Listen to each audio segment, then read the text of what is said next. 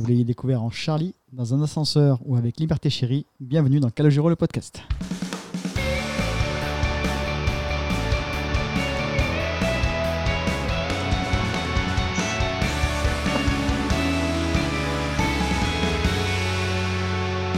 Et bien, bienvenue dans ce 18e épisode de Calogero le podcast. Aujourd'hui, épisode euh, encore une fois exceptionnel puisque nous sommes de retour en présentiel. Bonjour Pascal. bonjour tout le monde, bonjour, bonjour. Oh, il est ça en face fait de du moi. bien. Ah là là, ça il est en fait face du de bien. moi. Il y a un micro et tout, puis je vous vois en vrai. Ah là là. Je, peux, je peux- je peux vous toucher et tout. Tu vas pouvoir faire des signes, tu peux prendre la parole. Ah ouais, je vais pouvoir faire les grimaces et tout. Ah c'est bon. Bon, Stéphanie n'a pas fait le chemin parce qu'elle s'est couchée à 5h du matin, j'imagine. Bonjour Stéphanie. Salut tout le monde Bah oui, Il y a des JO en ce moment, donc euh, je suis aux horaires des JO.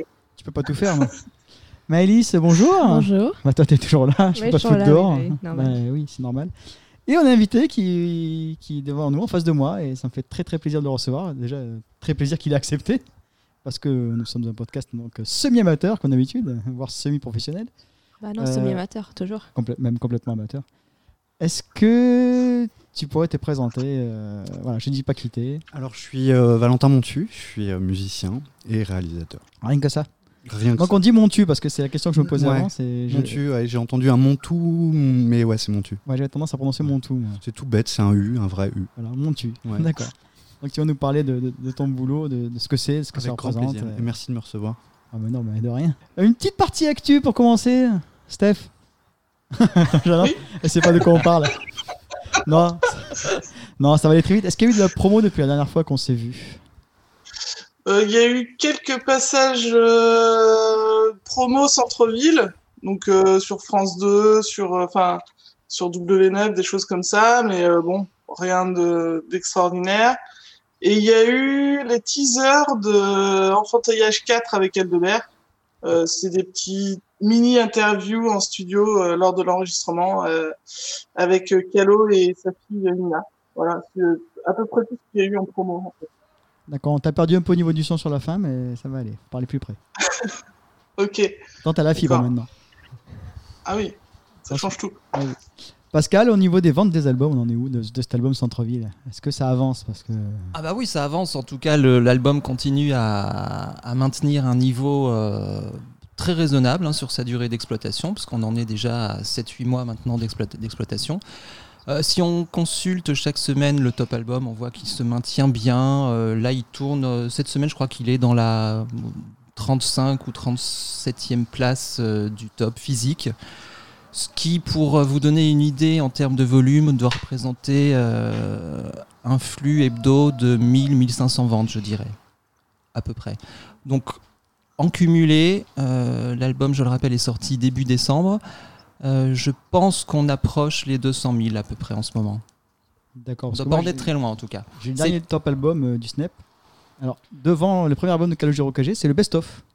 Ouais. Qui est 133e. Et euh, Centre-ville qui se retrouve euh, 143e. Alors, ça, album, euh, c'est album physique plus streaming. Le premier du top album, alors que ce soit physique ou streaming, c'est actuellement Laylo, que je connais pas. Quelqu'un Moi non connaît Moi non plus. D'accord. L'étrange Peut-être un histoire de Monsieur Anderson. euh, C'est terrible Type, cette euh, époque où on, on connaît pas les numéros 1. Numéro 2, Joule. Numéro 3, MHD. numéro 4, Pop Smoke. Numéro 5, Niro. Numéro 6, Clara Luciani. Numéro 7, Naps. Dualipa, Damso, Sosomanes. Grand Corps Malade. Ah, et un artiste enfin, en 11e position. Et mais Clara Luciani, c'est quoi? Oui, non, mais oui. je- Bah ouais. je- Clara Luciani aussi. Bah Mais- oui. Non mais oh. Bah, à part Clara Luciani et Grand Corps Malade. Moi, j'aime bien du Alipa. The Weeknd. Oui, c'est pas mal aussi. C'est de la pop anglaise. c'est pas euh, mal, ouais. Moi Ouais. aussi, j'étais surpris, j'ai découvert il y a pas de très longtemps. variété, euh, international. Très pop. euh, moi, je trouve que c'est produit à l'ancienne. Ça rappelle euh, plein de, de sonorités un peu, un peu rétro que j'aime beaucoup. Faudra que j'écoute alors, t'as des albums en plus. Et puis elle soigne bien, elle soigne clips bien l'image en plus. Je ouais, les ça, sont très j'apprécie beaucoup. Moi, j'aime beaucoup les clips. ouais. Euh, top album physique, on retrouve Laylo, toujours. Il est numéro 1 aussi, donc il va falloir s'intéresser quand même, parce qu'il est numéro 1 des deux tops. Euh, Clara Luciani en deuxième, Jules en troisième. Donc il vend aussi du physique, hein, Jules. Ouais. Ouais, j'ai été étonné. Pareil. Alexandre Astier, quatrième, avec la BO de son film. Grand Corps Malade, Niro, Powerwolf, Vianney. On voit que les artistes sont pas les mêmes. Là, du coup. Vita Sliman, Kenji, Kinvey. Et le premier album de BTS qui squatte euh, les 25 premières places euh, avec 5 ou 6 albums. Et Calogero, là par contre en physique, est 33ème. Voilà. On passe de 143 à 33. En top album physique. C'est donc, donc des, des- des vieux qui écoutent Calo comme nous. Ah Et bah, qui Calo, des objets. est, Calo est un vendeur de physique. Hein. C'est c'est- c'est pas un artiste très streamé. Oui, parce que j'étais étonné, puisqu'on retrouve. Alors, on retrouve Patchy dans le top physique, mais c'est en 34e. Mais surtout, qu'est-ce que je m'a fait? Ah oui. Donc, Calogero est 33e. Et en 37e position, qui avons-nous? Eh bien, Frédéric François, avec son album La Liberté d'aimer, mais, mais, mais, mais voilà. qui est juste derrière The Weeknd et devant Francis Cabrel. Mais oui. Donc, euh, Frédéric François, euh, bah, qu'on Ah recevra ouais. du coup. hein, euh, il est chez MBM Records. c'est- provisoire parce que le public, euh, le public disparaît à vue d'œil. Avec la quatrième vague, ça va Mais disparaître du c'est ça. Ils sont vaccinés, ça. les vieux. Non, non, attention. euh, Ils non, sont non. vaccinés. Oui, mais ils sont vieux quand même. Une énorme, une énorme progression. La semaine précédente, il était 172e. Ah ouais. Donc il est passé, il est passé passé de 3 ventes à 8. Ouais, c'est C'était- ouais, c'est Non, mais- c'est- non, mais c'est- c'est ça. ouais. C'est du plus 300%, mais c'est colossal. Non, bah, arrêtons de nous moquer. Mais quand j'ai vu ça, j'ai dit ça m'a. Tiens, Frédéric François. Donc il sort encore des albums. Il a un public. Il a un public. Bien sûr qu'il a un public, bien sûr. Et au contraire, il fait partie. Moi, je, je- je suis persuadé qu'il fait partie d'un d'un d'un petit cercle d'artistes qui sont recherchés par les maisons de disques parce que justement, ce sont des, des vendeurs de physique. Il n'y a pas des scores, poten- des, des scores énormes euh, potentiellement atteignables, mais il y a un flux de rentabilité qui est tout à fait satisfaisant et ils viennent chercher ces artistes-là. Tant que ça rembourse euh, ce que ça a coûté et que ça rapporte un peu. euh, Alors que bizarrement, il y a 20 ou 25 ans, c'est des gens qu'on qu'on snobait, je pense, euh, commercialement, parce que parce qu'ils n'at- ils- ils n'atteignaient pas les seuils. Hein, Je me souviens, il y a encore 10-15 ans, on disait en off qu'un artiste qui n'atteignait pas 50 000 ventes, on lui cassait son contrat. On lui rendait son contrat. Parce que l'Obispo. Bah oui, ils sont plusieurs dans ce cas-là. euh. Il va sortir en physique apparemment. Bah, Il a, il a re-signé. Alors j'ai appris qu'il avait re-signé une maison. disque. Alors qu'aujourd'hui, Donc, un, donc il un arrête artiste- son application Non, non, il Euh, continue, non, il continue. il va continuer, je pense. Bah, euh, ça ne doit pas suffire. Mais j'ai vu ça. C'est une amie qui m'a dit qu'il avait re-signé. euh, effectivement, ça correspond à la vidéo qu'il a postée sur Instagram où il annonce une grande surprise pour la fin du mois d'août. euh, Une sortie d'un album physique.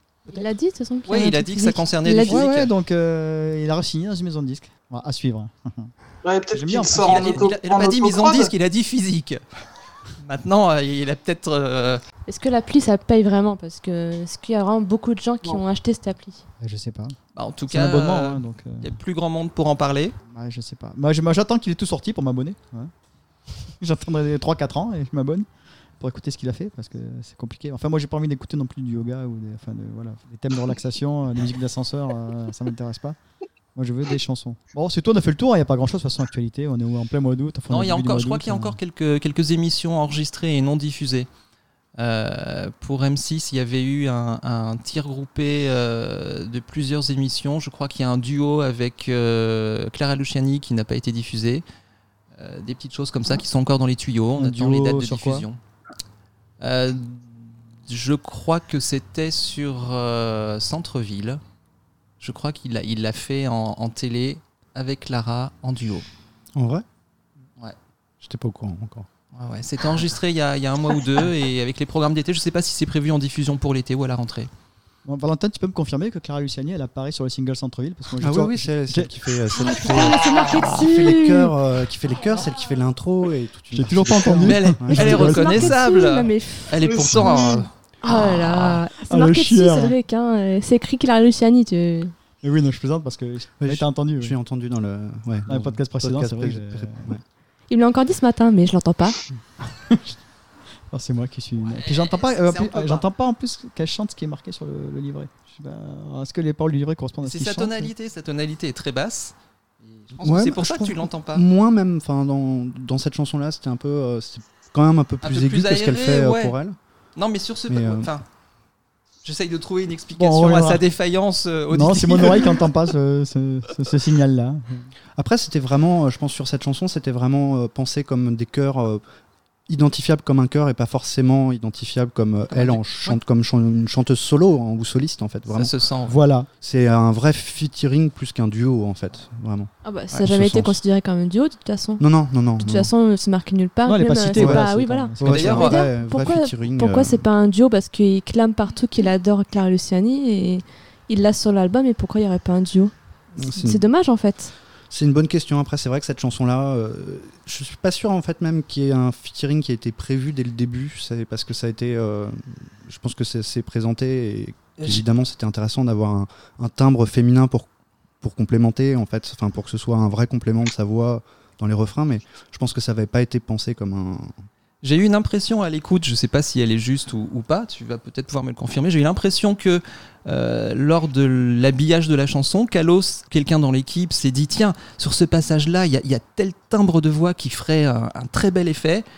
Et, et ça correspond à celui de Clara, est-ce qu'on pourrait pas lui demander de le faire? Est-ce que ça aurait pu se passer comme ça? Je pense que ça s'est un peu passé comme ça dans la tête de Calo en fait, parce que la chanson elle est vraiment très très loin avant que avant qu'elle y participe. Ouais.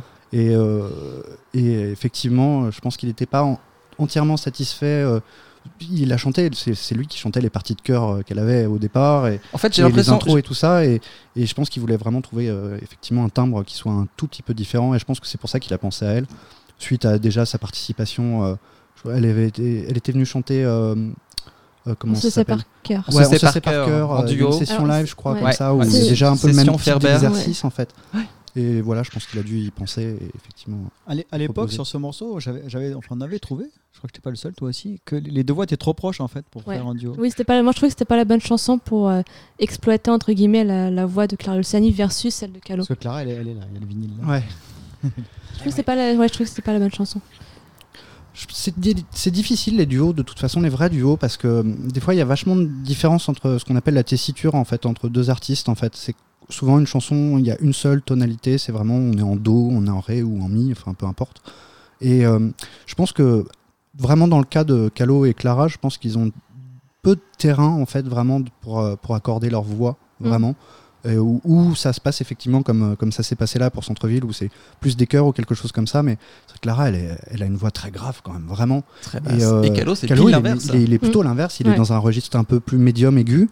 Et euh, du coup, c'est trouver vraiment un, morceau dans lequel on puisse avoir vraiment les deux avec une voix qui, qui serait techniquement. euh, voilà, que personne se dise, ah ben on m'entend pas assez, enfin, qu'il y ait pas de. faut que ce soit un vrai, Un vrai duo partage. et un vrai partage en fait vraiment du chant. Je pense que c'est assez compliqué à concevoir un titre. euh, Les enfin, électrochocs. je, je pense. Les électrochocs avec Stanislas ou euh, Zazie. Ah, mais c'est euh, des artistes qui ont des, qui ont des voix plutôt aiguës. Ouais, Stanislas, Zazie je crois et que c'est encore, plus- encore euh, plus aigu que Ouais, Calo. Stanislas et Calo, euh, les électrochocs, ça rendait super bien. enfin. Oui, Mais c'est- les électrochocs, c'est pas, c'est pas en duo. Non, c'est pas les c'est la, la débâcle de sentiments. Ah ouais, c'était ça. La débâcle des sentiments. Oui, oh, on est c'est pas train- c'est ce Oh d'expliquer le monsieur. c'est qu'en Podcast fait, ils- semi-amateur. Ils ont en fait ils ont des ils ont des, des- enfin ils sont Trop tous les deux dans les plus aiguës donc ça se ouais. marie mieux peut-être. Mais ouais, je trouvais que alors on s'était posé la question aussi on se sait par cœur si c'était un réenregistrement avec la voix de Calo, tu sais, on sait pas trop, c'était euh, juste un copier-coller et puis voilà. Mais bref, moi j'avais pas trop un peu déçu de ce de Je, cette réédition en fait, on va dire comme ça. je sais, je sais pas moi. Bon, bref, on n'en est pas là. Alors, Ça, c'est le passé. C'est passé. Monsieur Valentin Montu, Oui. qui es-tu? Ah, je, toujours. Alors- Non, voilà, parce que tu nous as dit, voilà, Valentin Alors, Montu, euh, réalisateur. Voilà, je suis, ok, ouais, je suis, je suis- je suis compositeur. musicien depuis, euh, depuis, depuis assez longtemps. Quel est ton parcours voilà, Euh, moi, j'ai démarré la musique à 5 ans, la guitare classique. J'ai fait un conservatoire classique, euh, euh, voilà, en solfège, guitare classique, musique d'ensemble. Et puis, euh, j'étais un grand, grand amoureux de rock depuis vraiment gamin. En fait, je suis allé m'inscrire pour faire de la musique parce que j'étais passionné par Living Color, Fishbone, Urban Dance Squad et Living Color. Enfin, c'était vraiment. c'était le rock très très fort et très dur. c'est ce qui. Enfin, vraiment, c'était quelque chose qui m'éclatait gamin. Et donc, je voulais faire de la musique pareil. Et voilà, donc j'ai démarré à 5 ans et puis j'ai commencé à envisager d'en faire un métier vers 12-13 ans. Et J'ai eu euh, mon premier ordinateur qui m'a permis d'apprendre à d'abord recréer les titres des autres. Et euh, en fait, je me suis rendu très vite compte que simplement jouer de la guitare, en fait, euh, euh, quand je rejouais la guitare d'un- d'une chanson que j'aimais, j'avais l'impression de. au départ, je pensais que j'allais rejouer la chanson et en fait, je me suis rendu très vite compte que ça suffisait pas, qu'en fait, simplement, je rejouais la guitare de la chanson et que ce qui m'intéressait, c'était d'avoir euh, plus la vision de l'ensemble. Et donc, euh, je me suis très vite lancé dans la, dans la reproduction des choses que j'entendais et du coup de reproduire aussi la batterie, les basses, les sons de synthé, Clavier. les- ouais. comment étaient enregistrées les voix, comment de reproduire vraiment l'ensemble et d'avoir le contrôle sur toute la chanson. Et donc voilà, c'est comme ça que je me suis euh, après euh, ouvert à, à l'idée de devenir plus réalisateur que uniquement guitariste. Donc tu es multi-instrumentiste. Je suis multi-instrumentiste par la force des choses parce que j'ai passé ma vie à faire des, des- des disques avec pas de budget. euh, donc euh, quand il y avait besoin de jouer éventuellement un violoncelle, euh, bah, on n'avait pas de sous pour appeler un violoncelliste. Donc euh, s'il y avait un violoncelliste qui traînait chez un pote, eh ben, on passait Fallait 15 y jours à bosser et puis on enregistrait une prise de violoncelle. Donc par la force des choses, je crois que je sais jouer un peu de beaucoup beaucoup de choses. Je crois que je les seuls instruments que je joue pas du tout sont les cuivres, les bois. Enfin, quoique je joue un peu de flûte à bec, j'ai quelques, j'ai quelques restes. Euh, Moi, je suis mais- admiratif. Ouais. Du coup, ouais, ouais, d'être autonome le plus possible avec tous les instruments. Euh, De toute façon, en studio, on peut énormément se permettre de choses, on peut tricher énormément. Donc, même si c'est pas parfait, on refait, on, on complémente. Enfin, on fait vraiment, euh, voilà, donc suffisamment, euh, en tout cas, suffisamment de maîtrise de, de- de tous ces instruments-là pour être capable de produire quelque chose de façon autonome, vraiment de, de, de- de faire un titre fini euh, tout seul. ça, ça, c'est une chose. Donc, Et- tu, tu apprends ça. Oui, vas-y. Oui, je disais, et euh, d'après ton parcours, donc tu es passé par le conservatoire, donc tu lis la musique. Ah oui, oui, je lis la musique. J'ai terminé le conservatoire en classique. Ouais, je lis, je lis la musique. J'ai même fait, euh, j'ai démarré une fac de musicologie à la Sorbonne. Je suis pas resté très longtemps parce que ça faisait un peu double emploi et on m'a proposé très vite d'aller euh, faire une direction de concert pour un artiste où du coup, entre rester à la fac ou aller gagner des sous en jouant devant des gens, et en faisant des concerts, j'ai très vite choisi ce, qui, ce que je préférais faire.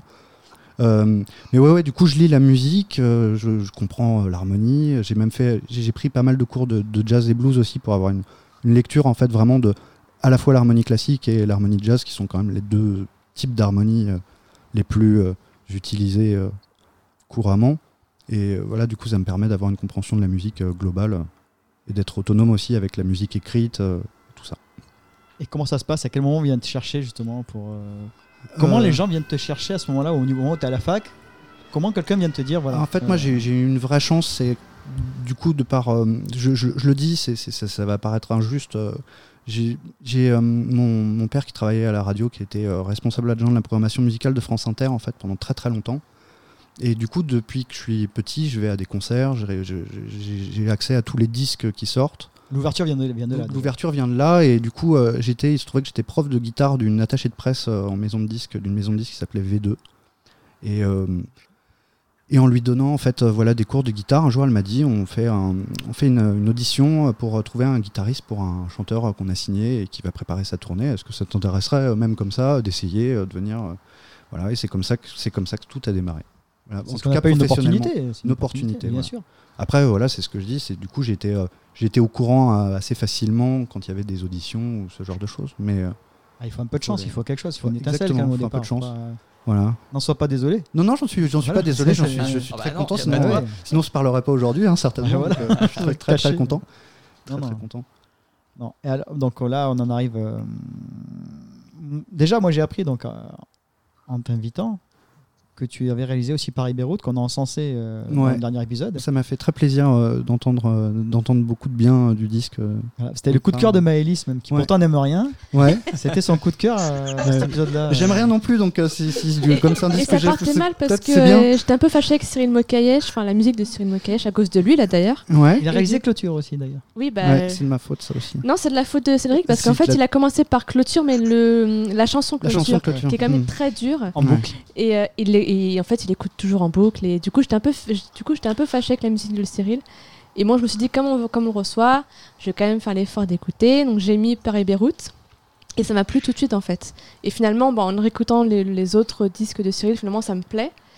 Mais c'est vrai qu'au départ, je dis merde. euh, La clôture, la chanson toute seule euh, pour démarrer, c'est un peu abrupt. Ouais, voilà. Après, la- l'album, l'album clôture dans sa, enfin, dans sa globalité, je trouve un des, un des plus accessibles. Enfin, Après, oui, non, bon- après, ça passe. Mais c'est vrai Mais que c'est quand vrai que tu cette commences, chanson-là, euh, pour quand démarrer, tu c'est un commences peu par cette chanson-là, tu Ouais. te dis, C'est un peu abrupt. J'adore la construction. La, euh, la construction, la, que mu- voilà. la musique est abrupte, le texte il est génial. d'une violence inouïe. Oui, voilà, euh, c'est ça. euh, Et du coup, que j'ai commencé peu, par euh, ça. ouais. Et du coup, c'est vrai que ça, tout de suite, ça ferme un petit peu, quoi. Ça, ça bloque un petit peu, quoi. Le... ouais, je, je comprends. Voilà. J'ai un souci, c'est que quand j'aime quelque chose, Mm. je- c'est en boucle. Ah oui, Ouais, ça, ouais, ouais. Si ça fait 15 ans qu'elle écoute Pink Floyd, quoi. Ouais, ouais. toute la journée. Avant que tu arrives, c'était Pink Floyd. C'est ouais, ouais, Donc, euh, mais elle me supporte. c'est- c'est- c'est en plus, elle fait des podcasts avec moi-même. c'est beau. Non, c'est beau l'amour. Moi, je t'ai connu. Je t'ai connu en 2007. Oh, tu te souviens? Oui, je t'ai En connu. première euh, partie de Calo, C'est ça, en avec fait, Philippe avec Eminski. Philippe Huminski. Ah ouais, tu Ouais. t'en rappelles. Et j'adorais ces premières parties parce que ça, ça, ça lançait vraiment très bien le concert qui allait suivre derrière. C'était à tourner Pomme C. Ah ça ouais. commençait bien rock avec Ah ouais, avec, que je euh, découvrais, que je connaissais pas du tout. Que j'ai découvert là en première partie et puis après j'ai acheté le CD hein, qui doit par là. Et mais, mais voilà. Ah, c'est marrant, découvert tu rappelles, je savais pas Ah, si. Je me souviens de Je Grégory. savais pas. euh. Grégory à la batterie, c'est ouais, ça c'est mon meilleur ami, Valentin. toujours, c'est un de mes binômes de travail préférés. Voilà. Ouais. Philippe et qui c'est qu'il y avait d'autres Euh, Aurore Crévelier au piano. Voilà. Voilà. Euh, J'ai oublié, euh, voilà, j'ai une fille, j'ai oublié. Ah, mais du coup, du euh, coup, j'ai dû vous voir aussi parce qu'il me semble que j'ai dû voir Philippe une ou deux fois. Ah, si t'as vu Philippe en concert, il y a Il me semble forte que ouais, chance que tu m'aies ouais, vu. mais En première que- partie ou en concert Non, non, euh, en première partie. Non, j'ai jamais vu Philippe, Philippe Mianski tout seul. Ouais. Mais euh, oui, il me semble que j'ai déjà vu Philippe de- avant Calo. Mais t'avais les, cheveux, les longs, non J'avais les cheveux très longs, un Ouais. pantalon rouge et noir et une veste euh, de la garde, de, de la garde euh, anglaise. Rock and roll. Ouais. Et, et une chapka avec euh, une faucille. Ah, c'est ça, c'est la chapka, voilà.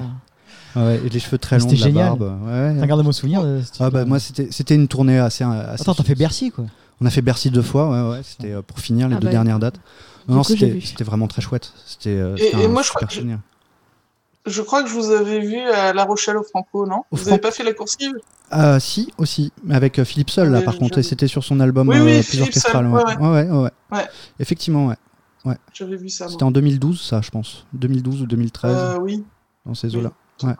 absolument d'accord ah oui oui donc on s'est déjà croisés euh, Ça fait je 14 ans que, savais- c'est ça fait 14 ans que je te savais, hein. connais. je savais mais je savais pas si vous Si, si, bah, Ouais. ah, tu me parles de la tournée Popsé, là. ah oui oui, oui c'est vrai c'est vrai c'est la meilleure tournée ever. hein. C'était très très bien, le concert était magnifique, euh, le concert de Calo. Donc, avant, avant d'attaquer euh, Calogero, tout ça, euh, là-bas au centre-ville, euh, j'ai quelques questions. Une question. Comment ça se fait que, que Cyril, il n'a pas la place qu'il mérite? Au sommet, devant tout Amir et consorts. Pour- Alors, Pourquoi il il. Ah, c'est difficile de. Je pense qu'il y a plusieurs, il y a plusieurs éléments en fait. C'est du coup, euh, Cyril. Je parle pas du premier album euh, quand c'était le groupe Mokayesh. En fait, je parle à partir de vraiment du Rouge et des Passions. Parce que moi, je l'ai connu, connu avec le groupe. Ok.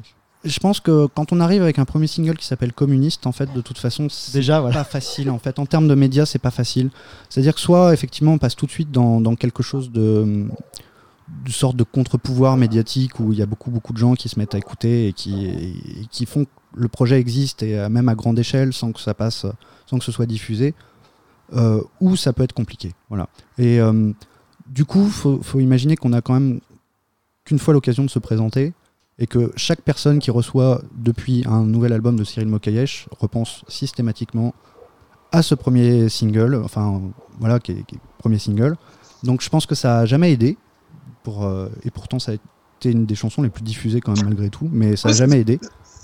C'est ce que j'allais dire. Elle a quand même plutôt euh, eu son, son Ah, une succès à sa manière. Elle a une belle vie, hein, cette chanson. Ouais, bien sûr, bien sûr. Mais euh, c'est voilà, je pense que ça a quand même bloqué beaucoup, beaucoup de gens. Déjà, premièrement, et puis euh, deuxièmement, le, le- pour moi, le deuxième facteur en fait de pourquoi. euh, alors après, faut relativiser. C'est euh, euh, la musique et la musique pop a tellement changé en fait, et la musique, euh, le, format radio a tellement évolué en fait depuis 2010. Enfin, moi, je le vois sur euh, pas mal de, gens avec qui j'ai pu travailler, ou voilà, ou d'artistes qui sont en développement, ou qui sont en développement encore sur un quatrième ou sur un cinquième album. Enfin, ce qui est, ce qui est cruel, hein, parce qu'en en principe, sur un quatrième ou un cinquième album, on n'est plus en développement. Euh, voilà, c'est que le format, le format de la, de la musique pop, en fait, a tellement changé pour devenir en fait une musique urbaine, là, c'est particulièrement ces dernières années, que sans exploitation radio, en fait, sans exploitation radio, c'est très difficile de faire vivre un, projet, voilà, de chanson pop, parce que même si c'est de la chanson, Cyril, c'est pas de la chanson traditionnelle complètement non plus. Il y a, voilà, il y a des refrains, enfin, il y a quand même vraiment cette recherche. euh, Voilà, c'est- de la pop, c'est de la, de la variété. On dit pop pour que ça ait l'air plus élégant, mais c'est de la variété. Euh, du coup, euh, du coup, voilà, c'est très difficile de travailler ce type de projet sans, ayant, sans, sans avoir le, voilà, le- l'aide des radios. Et il y a de moins en moins de médias alternatifs qui permettent de développer ce type de projet si ça passe pas en radio. Il y en a de moins en moins. Et, euh, voilà, et du coup, euh, c'est c'est compliqué. Parce que quand on voit tous les retours de la presse, mais des critiques, mais c'est phénoménal. Il, il est encensé partout. Ouais, ouais, bien Oui, sûr, bien il, sûr. il- il en parle souvent. Enfin, il en parle souvent. Non, mais Bien on le sûr. fait réagir là-dessus. Il, ré- Après- il réunit l'Humanité, Figaro, euh, La Croix, Ouais, ouais, euh, ouais, tout, tout le ouais. monde, Télérama. Non, bien sûr. Mais tout Après, le monde d'accord. Après, il y a un public fidèle depuis, euh, depuis des années quand même. Voilà, il y a un public fidèle. C'est c'est sûr que ça ne remplit pas Bercy à chaque fois, mais on a un public fidèle depuis, euh, depuis, C'est l'essentiel. 2010 et c'est c'est l'essentiel. C'est l'essentiel, déjà bien, mais c'est vrai que ça ça a pas grimpé. Ah, juste enfin, la, ça a la pas marche au-dessus, ouais. Et puis ça peut venir de toute façon à tout moment sur un titre qui, qui accroche et qui. qui, qui- C'est Voilà. tout le mal qu'on lui souhaite. Moi, je lui souhaite d'être. euh, de- de- ouais. Moi je pense que c'est qu'une question de temps, ça arrivera. Oui, mais tu, tu parlais de quelque chose aussi d'important, c'est que tu es obligé de passer par les médias maintenant pour justement franchir ce pas. Et que effectivement, si les médias sont bloqués sur quelque chose, euh, c'est dur de leur faire changer d'idée. Et euh, même avec un nouveau single, hein, euh, c'est faut Bien se sûr, battre vraiment quoi. Et puis après, il y a des gens qui. qui, qui- je, je parle là par exemple de- en connaissance de cause, euh, France Inter, qui, qui était une sorte de, de, contre-pouvoir qui permettait à des groupes de faire des tournées si jamais ils n'étaient pas passés sur les, sur les FM. Euh, C'était le cas il y a des années et des années, mais depuis euh, peu de temps, en fait, euh, France Inter ne joue plus ce rôle-là. euh, Et de toute façon, la playlist euh, et les gens qui prennent quand ils font des partenariats ou tout ça, voilà, ça n'a plus du tout la même fonction. Et, et ça, ça existait vraiment avant. Et je le sais, moi, j'ai pu en bénéficier avec des artistes que j'ai accompagnés pendant. Enfin, voilà, il y a 15 ans, il y a 10 ans, c'était encore le cas. Aujourd'hui, ça sert enfin, plus autant. Mais je vois que Cyril va passer sur France 2. Ouais, il y a le Culture Box. mois d'août, le qu'ils ont 5 août, enregistré, ouais. Je Ouais. crois, c'est ça. Ouais. Donc j'ai vu ça, et ça c'est bien, c'est une belle exposition France 2. C'est une belle euh, exposition. Après, le, le- le problème, c'est qu'une exposition, ça, ça, Oui. ça change peu de choses. En fait, il en, faudrait, il en faudrait 15, il en faudrait 20. Oui, parce qu'il a fait C'est- Taratata. C'est la récurrence en fait qui fait que les gens vont être curieux et aller écouter. Et je pense qu'à chaque fois que chaque fois que les gens font l'expérience, c'est quand ils découvrent, quand ils ont l'occasion de découvrir Cyril Mokayesh. En fait, il y a beaucoup de gens qui aiment. En fait, le problème c'est, à quel moment on va découvrir Cyril Mokayesh. À quel moment on y accède et à quel moment on y accède en fait, comme pour beaucoup de projets aujourd'hui malheureusement. C'est l'accès, l'accès aux gens qui, qui- qui est difficile. Bon, Moi j'ai fait vendre deux disques déjà, c'est bon, un, un début. Je pense que C'est son- peut-être 3-4 qui ont acheté qui ont écouté le podcast. ouais, Ouais, ouais. C'est Son comme ça. nouveau projet devrait le, le permettre d'étendre un petit peu cette, euh, cette exposition, puisqu'il a beaucoup de collaborations, beaucoup de duos. Et bah, je pense que ça va toucher justement. euh, Ouais, de chaque, un album euh, voilà, de duo effectivement voilà. qui sort. euh, Je pense que stratégiquement, c'est c'est intéressant dans sa position actuelle. Bon, vivement qu'on écoute ça. Euh, donc ça voilà. Donc Paris-Beyrouth, merci, félicitations. bah, merci, Le merci. clôture, C'était un- merci, félicitations. Merci aussi. Ah, euh, non, vraiment, des non, voilà. souvenirs, euh, des chouettes, euh, des chouettes disques. Ça vraiment. euh, Ce sont des disques qui, alors, euh, au niveau de la production, ils sont carrés. hein. Enfin, je veux dire, quand je mets la musique chez moi là, j'entends tous les instruments, j'entends, c'est rien qui dépasse. Enfin, c'est, c'est parfait pour moi. Ah ouais. Moi j'aime bien quand ça dépasse justement, mais. euh, On en reparlera après on pour Centre-ville. Ouais, ouais, je sais. je- Tu vois- tu vois où je veux venir. Voilà, tu, vois, tu vois le morceau qui fait tilt.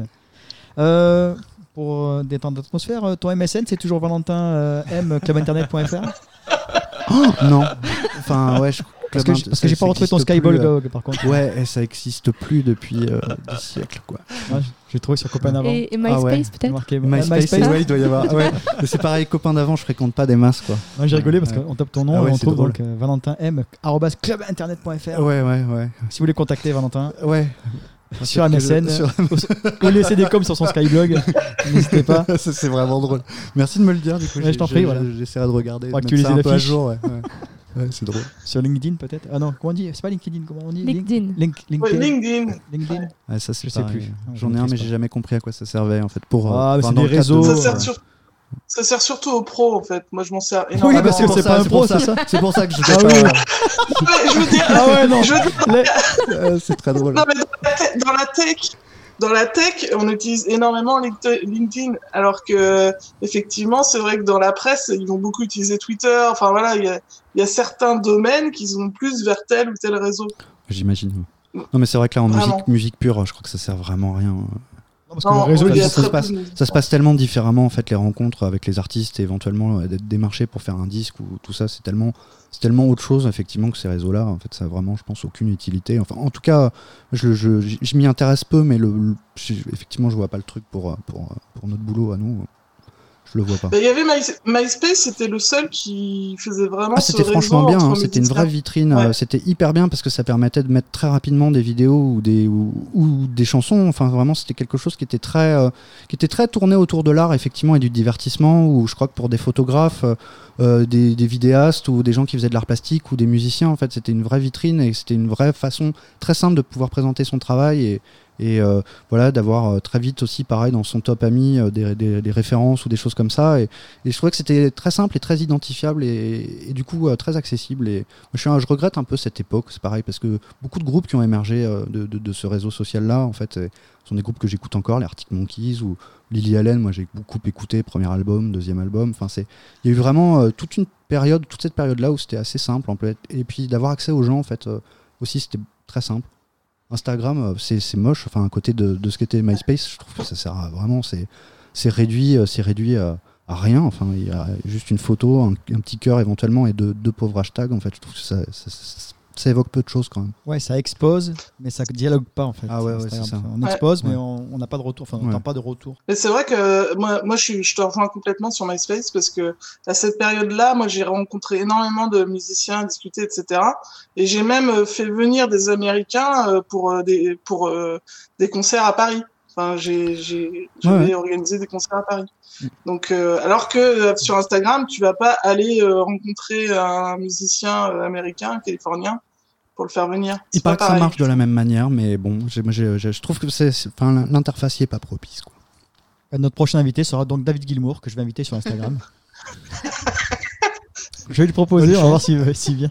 Mais il faut que je trouve un rapport avec Calo, j'ai pas trouvé encore. Mais euh, on verra. Donc, euh, tes influences, donc tu en as parlé un petit peu au début. Tu as parlé Ah, des ça, influences c'est les du influences début. du tout début. Alors maintenant, Alors euh, maintenant, c'est toujours c'est global en fait. On est la somme de tout ce qu'on a écouté. Alors moi, j'ai écouté beaucoup beaucoup de musique classique aussi bien. euh, ouais, j'aime beaucoup Debussy, Ravel, Satie. euh, aussi bien, je suis grand fan de Mozart et Bach. Je vais pas, je vais pas avoir l'air incroyable de dire ça. Je pense que c'est difficile de pas aimer ces gens-là. Après, j'ai écouté beaucoup Coltrane, beaucoup beaucoup de guitaristes, Kenny Burrell, Wes Montgomery. Enfin, voilà, j'aime bien. J'aime bien. Euh, ce qui a vraiment changé ma vie, donc à- je veux dire à part les groupes que j'ai cités tout à l'heure, euh, c'est euh, quand j'ai écouté les premières fois 91, euh, Björk, Massive Attack, Tricky, des gens comme ça. En plus, moi après j'ai eu la rencontre avec le hip-hop, IAM, NTM, et puis c'est des groupes comme Garbage, Placebo, Radiohead qui m'ont remis un peu dans les rock fin des années 90. J'écoutais pareil beaucoup euh, les Smashing Pumpkins pour tous les trucs où il y avait beaucoup de guitares très très très très très saturées, euh, des trucs euh, où- 91, 92, t'avais quel âge? J'avais euh, 7 ans, 8 ans Ouais, Enfin, c'est- 84. Non, c'est ce mec qui semblait, j'écoutais de la musique. Enfin, moi, je décidais. J'avais un, j'avais un lecteur CD. je l'écoutais. J'avais mes CD et j'écoutais ma musique dans ma chambre très très tôt. En fait, à 5-6 ans, j'avais déjà. Mais découvrir ces groupes-là à cet âge-là, c'est. c'est- c'est- Ah ouais, mais moi, mon premier concert, c'est la Mano Negra à, à Créteil, là-bas, au Palais des Sports de Créteil. J'avais 3 ans et demi. Et ensuite, c'est Urban Dance Squad au Bataclan à 4 ans et demi. Donc, euh, Tu remercies tes parents alors? Bah, je, suis- je suis tombé dedans, hein, tombé dans la marmite euh, gamin. hein. C'est- ça, ça joué. Hein, c'est génial parce que moi j'ai des parents qui écoutaient pas de musique ou alors Claude Barzotti quoi. Ouais, ouais. Et je me suis fait ma culture toute seule, tout- toute seule, tout seul. Ouais, J'ai décou- moi, c'est, moi, c'est- j'ai, voilà, j'ai découvert Pink Floyd à 12-13 ans, ouais, ouais. ouais. Mais, mais tout seul. Tout mes seul, parents n'écoutaient pas, personne n'écoutait, je n'écoute pas de musique. Mm. Et donc c'est pour ça que je suis Ah admiratif de ça. je c'est une, une chance inouïe euh, d'avoir eu accès à toutes ces choses-là. euh. Du coup, ton fils, j'imagine que. Je sais pas, c'est différent après le rapport. euh, lui, il va grandir. euh, il va grandir au milieu de- de- de- d'un studio d'enregistrement, donc euh, forcément Oui, il il, aura a accès. accès, il a accès Voilà. depuis qu'il est tout petit à des guitares, un piano acoustique, euh, euh, des micros, des préamplis.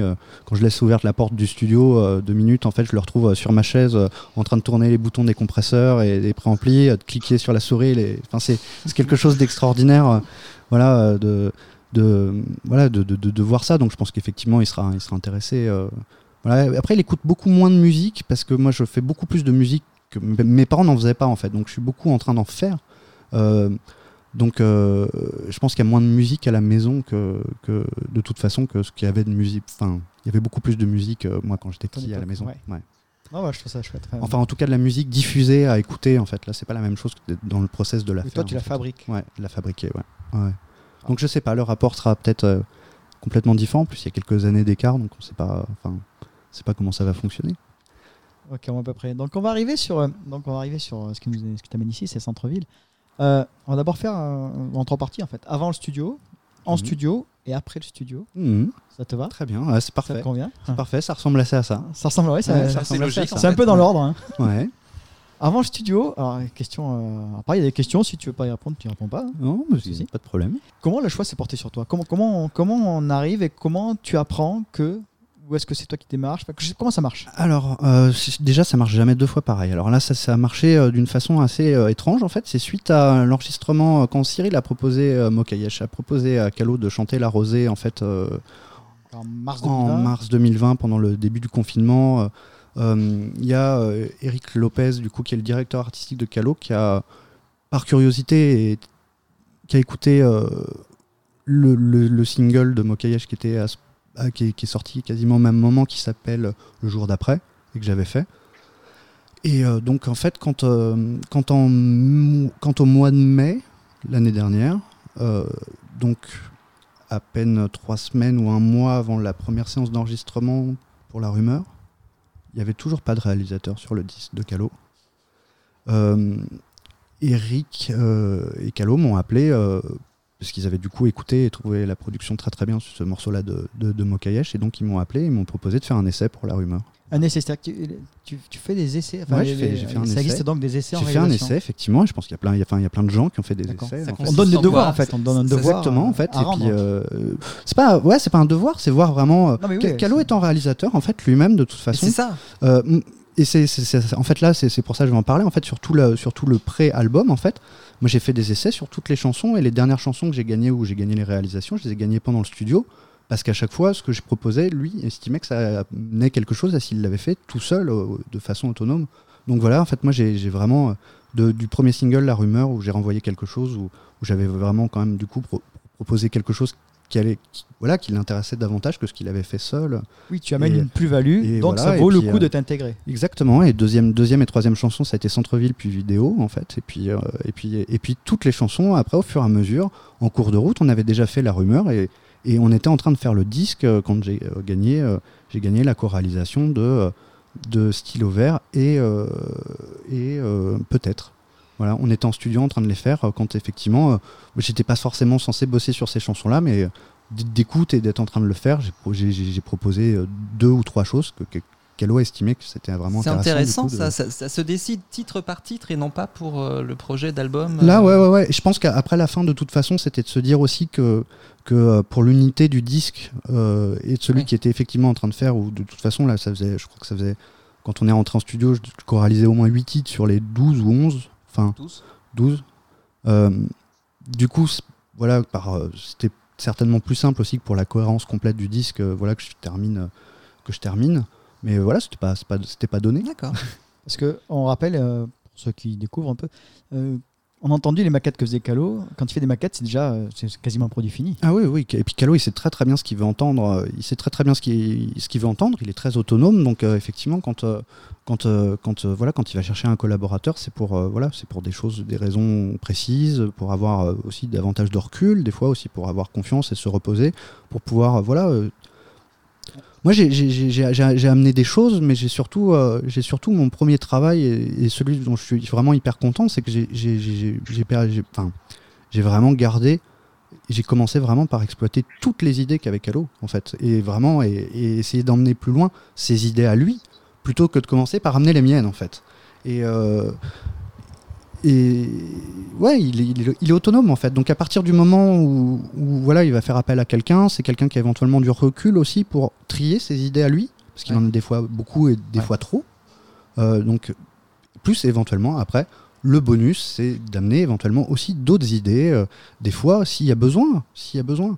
Et des idées, et s'il y a besoin, de toute façon, après, il y a, voilà, il y a, il y a le son, il y a le savoir-faire, il y a des choses, il y a la capacité à jouer euh, de tel ou tel instrument. Enfin, vois quand même sur ce disque avec Calo, on je pense qu'on s'est partagé au final 75% des instruments à nous deux. C'est ce que je vois. J'ai Ouais. appris aussi que, tu, enfin, en lisant le livret, on voit que tu as, tu as participé Ouais, ouais. à toutes les guitares. que-. Bah ouais, parce qu'en fait, il y a beaucoup, beaucoup de choses qui ont été faites en Tous les claviers, amont, toutes les euh, guitares. On, on- on a fait des ping-pong en fait en amont en fait avant même le studio et puis le studio on s'est concentré on a fait surtout beaucoup les batteries on a rebougé des structures on a fait des pianos et voilà et c'est- le, le studio en fait le pendant ça consistait à ça enfin le reste euh, tu vois il y a des choses il y a des choses moi de, de- de la première démo que j'ai renvoyée de la rumeur qui sont sur qui sont sur la version définitive et sur tous les titres c'est pareil Donc, ce qu'on apprend grâce à l'interview de Cyril la dernière fois et toi, c'est que Calo est quand même vachement à l'écoute. ah oui oui oui oui, C'est intéressant parce Ah qu'il pourrait dire bah non, bah, c'est comme ça, point, voilà. Non. Non non mais Vas-y, fais-moi partir écouter ce que tu fais. Bon, euh, ouais, ok, mais c'est moins bien que ce que j'ai fait moi. Non, non, il est Non, bien sûr, euh, mais, Ouais, euh, il, il accepte, euh, Nous, il accepte quand même euh, les idées des autres. ouais. Voilà. Ah Ouais, bien sûr, bien sûr, bien sûr. Et je pense que du coup, au vu, euh, ayant moi du coup travaillé avec lui sur ce dernier album, et ça, je porte un regard un peu différent sur euh, sa discographie en fait euh, précédente du Ah, coup, ça va être intéressant. et de, euh, de, je pense de la part de confiance qu'il a laissé à certains en fait euh, sur cer- sur certains albums en fait aussi, et voilà, la, la- laisser laisser faire euh, laisser aux gens leur faire euh, voilà, leur travail et d'accepter effectivement quand on collabore, eh ben, on y laisse même en tant qu'artiste, on y laisse forcément un petit peu de choses des fois.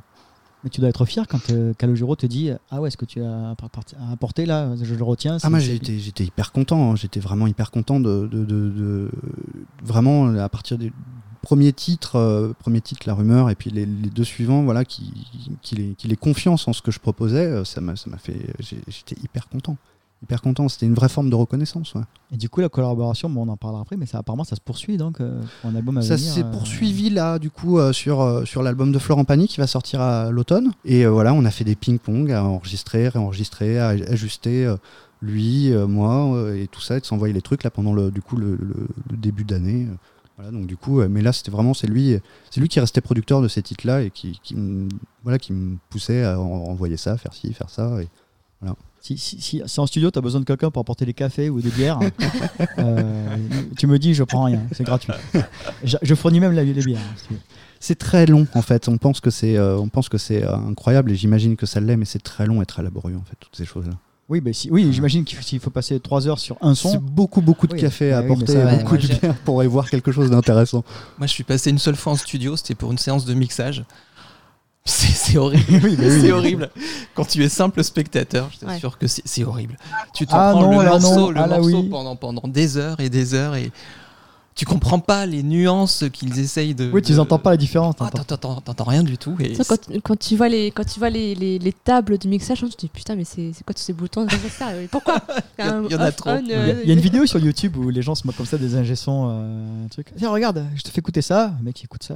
Et maintenant, regarde la nouvelle version. En fait, le mec il C'est entend, il exactement entend rien, il entend ouais, pas la différence. quoi. Mais C'est mauvais, euh, mauvais signe en principe. Si tu n'entends pas la différence entre les deux, c'est qu'il n'y a, pas- a une différence significative. Donc, euh, Calo te propose ça. Est-ce que c'est une offre qu'on peut refuser? Euh, oui, on peut, on peut expliquer, on peut expliquer qu'on n'y croit pas, qu'on n'aime pas, éventuellement. Enfin, moi, c'est, euh, moi, c'est, j'ai- moi, j'ai un parcours assez bizarre parce que j'ai fait surtout beaucoup, j'ai fait euh, beaucoup, beaucoup d'artistes français qui ont fait de la chanson française ou quelque chose qui s'y en approche, alors que c'est absolument pas ce que j'écoute au départ comme musique. Et donc, c'est, c'est un peu étrange, mais du coup, je pense qu'il y a vraiment deux artistes français euh, qui ont été importants. euh, moi, qui aimant très peu la variété au départ, j'ai un respect immense pour Zazie et Calogero depuis gamin parce que c'est les, pour moi c'était les deux vrais artistes de variété française de cette époque-là à avoir été euh, puisés voilà vraiment dans le rock que j'écoutais et, le faire vraiment avec avec beaucoup de musique et beaucoup d'élégance les textes étaient bien et il y avait des guitares électriques sur scène il y avait des guitares électriques sur- à la radio et euh, voilà c'était hyper agréable. Donc j'ai toujours eu un, un immense respect pour voilà Calogero Zazie.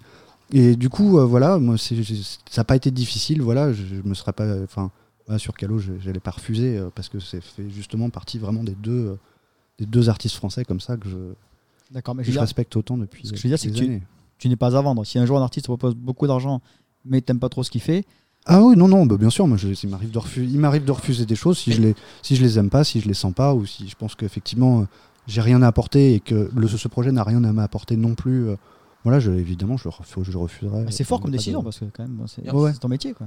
Oui, oui, bien sûr. Après, euh, après, ouais, ouais, mais c'est pas, pas une question de notoriété, c'est pas une question, c'est vraiment une question de de- d'esthétique. Est-ce qu'on se sent de faire les projets Voilà, est-ce que, est-ce que la collaboration a un sens pour les deux collaborateurs en fait C'est Et le fait que Calo justement soit lui-même dans la partie, qu'il fasse de la réalisation, est-ce que c'est c'est c'est un argument euh, qui, qui, qui valide le projet ou qui le rend plus compliqué?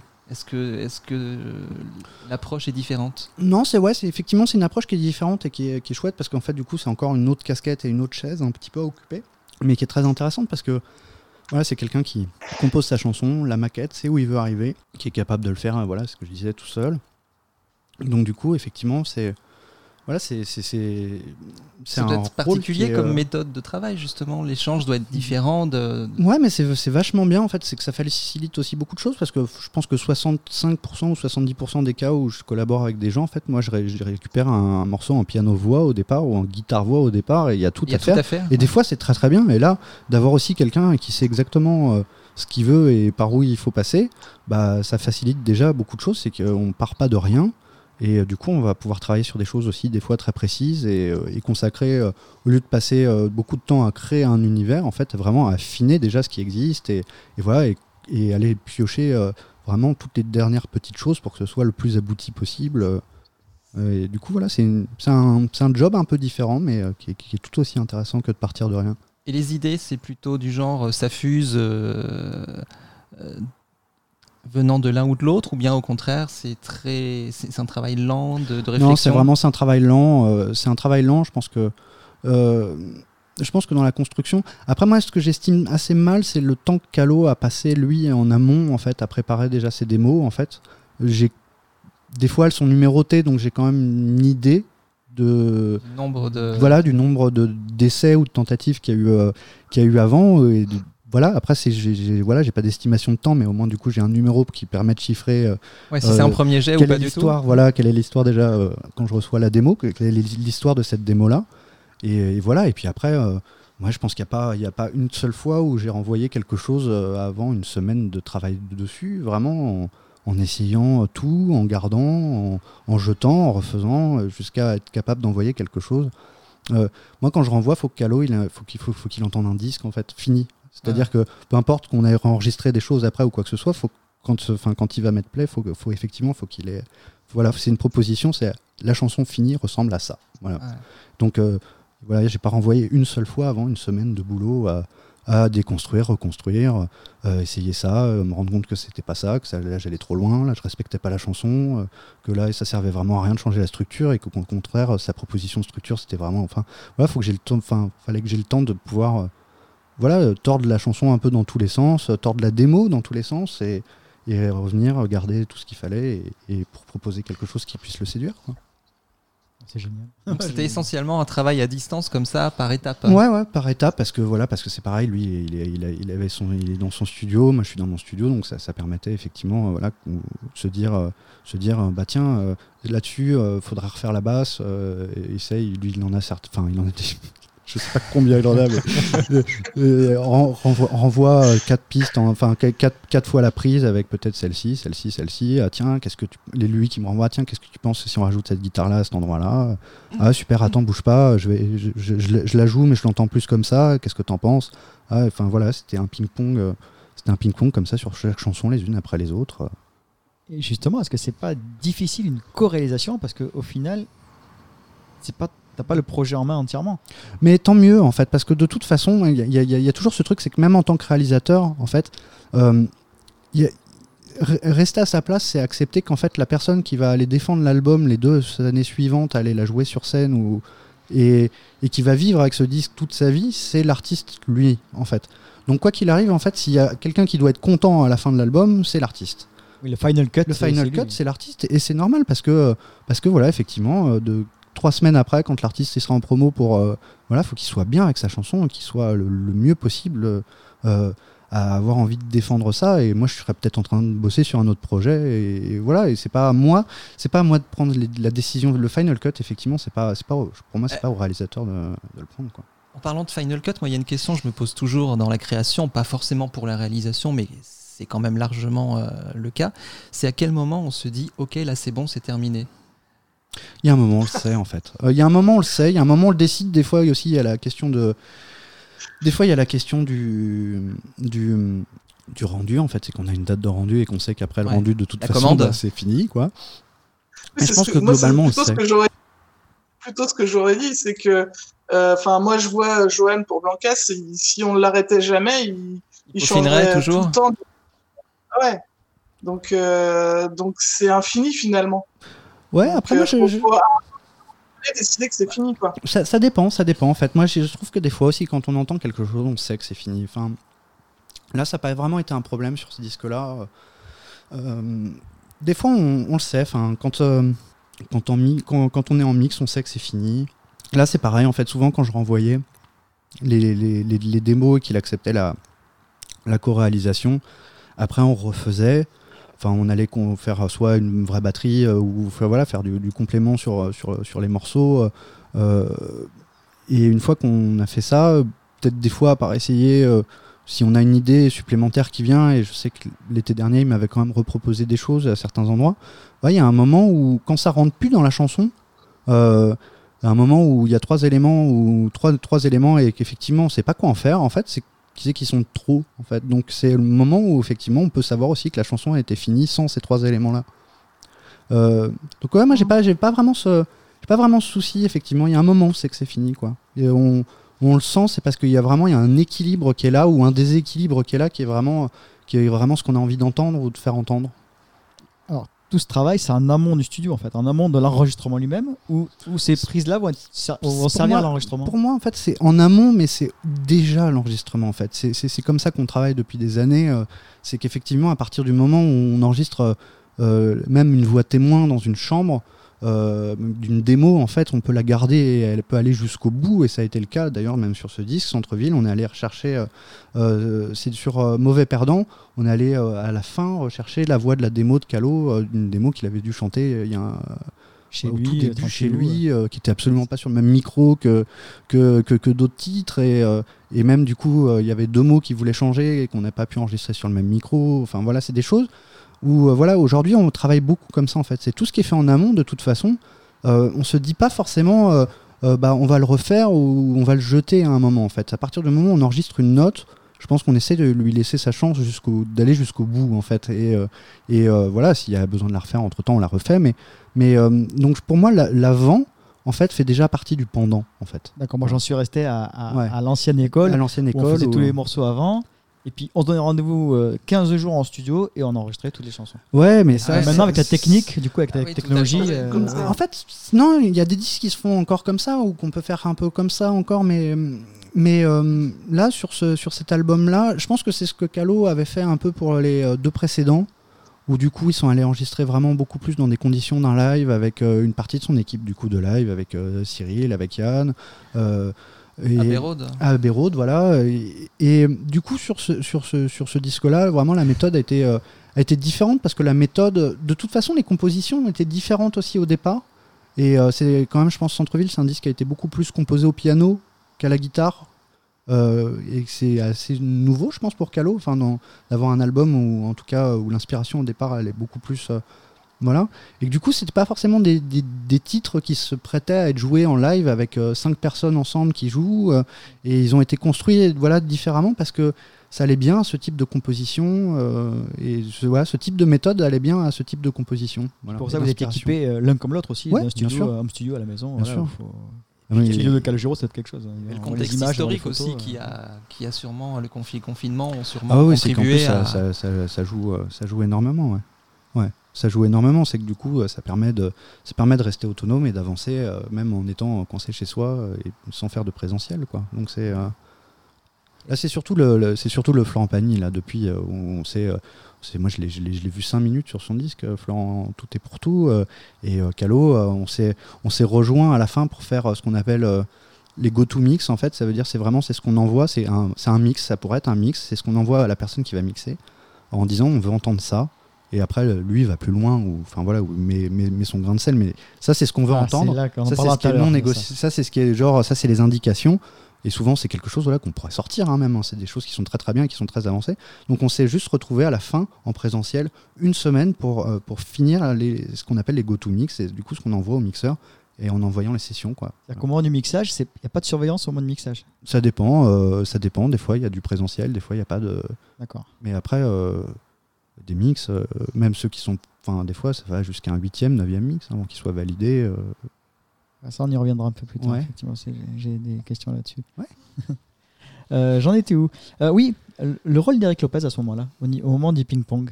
Est-ce qu'il est qu'il est, est qu'il a déjà agi en amont au niveau des maquettes ou est-ce qu'il agit Ah oui, encore ouais, au ouais, niveau ouais, du. ouais, ouais, Oui, ouais. lui, c'est les idées. Ouais. Et Est-ce qu'il Eric- agit encore au moment Eric, il a une grosse, grosse, grosse importance en fait, vraiment dans le. Dans le... Mais je sais, on Je voudrait le trouve c'est- recevoir, mais il préfère rester dans l'ombre. Ouais, ouais. Voilà. C'est- C'est c'est- c'est dommage parce que euh, Il viendra. On va l'avoir à l'usure. Ouais.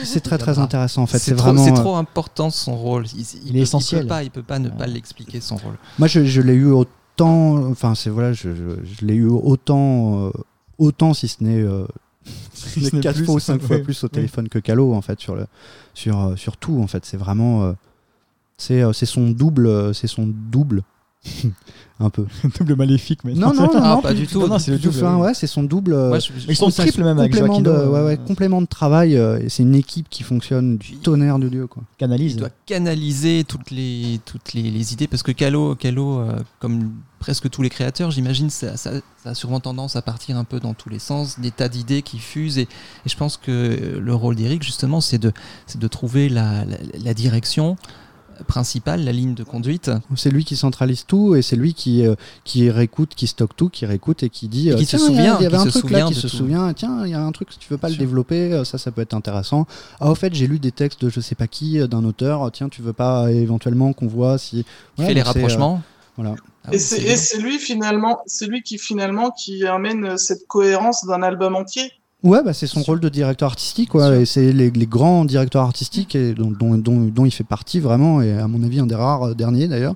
Ça, ça n'engage que moi, mais vraiment, c'est voilà, c'est d'avoir ce talent-là euh, de, de, de, de tenir tout effectivement, et avec cette exigence-là et, et, et tout, et vraiment de Et ça du donne une début de la conception, euh, de la conception, euh, euh, du, du concept même de ce que va être l'album. En fait, voilà, c'est ça le rôle d'un- grand DA et de tenir, tenir, tenir les équipes, euh, faire rencontrer les bonnes personnes pour le bon projet, pour, pour les bonnes choses. Et, et ça, vraiment, c'est il a une, une importance incroyable. Quel, compli- quel compliment pour lui. Et aussi de maintenir Ah, une cohérence de carrière. Beaucoup, beaucoup, beaucoup. beaucoup, ouais.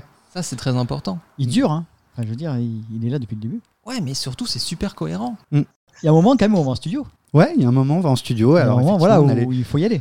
Alors on a fait juste, euh, on a fait, euh, on a fait les batteries euh, et les cuivres de la rumeur un peu, un peu à part parce que la chanson sortait avant que le, le reste du disque soit fait. Il fallait faire Et avant. ouais. sinon, euh, tout le reste, on a enregistré effectivement les batteries, les batteries, les une partie des pianos parce que d'autres pianos étaient déjà faits ou ont été faits ailleurs, mais ont été faits du coup ouais, chez, chez, au studio de Calo. C'est ça. J'ai marqué Studio Calo d'ailleurs, c'est Ronnie Piri, Ah c'est oui, Studio ouais, Calo. c'est ça, ouais, ouais, Et bah, Grande Armée. Un- Grande Armée, qu'est-ce qu'on a fait à la Grande Armée? Peut-être les cordes. Ah non, c'est parce que c'est là qu'il y avait son studio avant qu'il déménage son studio. euh, D'accord, c'était Studio Calo déjà, Grande. Armée, et puis après chez lui. Donc, euh, Voilà, c'est ouais, c'est simplement le studio Calo qui a bougé d'adresse entre temps. Pourquoi il faut quelqu'un pour enregistrer? Je vois ça enregistré par Olivier Lude. Pourquoi Parce- tu peux pas enregistrer? Ah, moi, je peux, je peux enregistrer. euh, après, euh, après, plus on a de gens compétents pour faire des choses, et euh, mieux, mieux c'est. Ça te libère de notre côté pour, euh, sur, pour Ouais, c'est une vue si, d'ensemble. si éventuellement, si, euh, si je suis en train de, si je suis en train de placer les micros, de surveiller les gains, je suis moins en train d'écouter ce que le batteur va jouer éventuellement.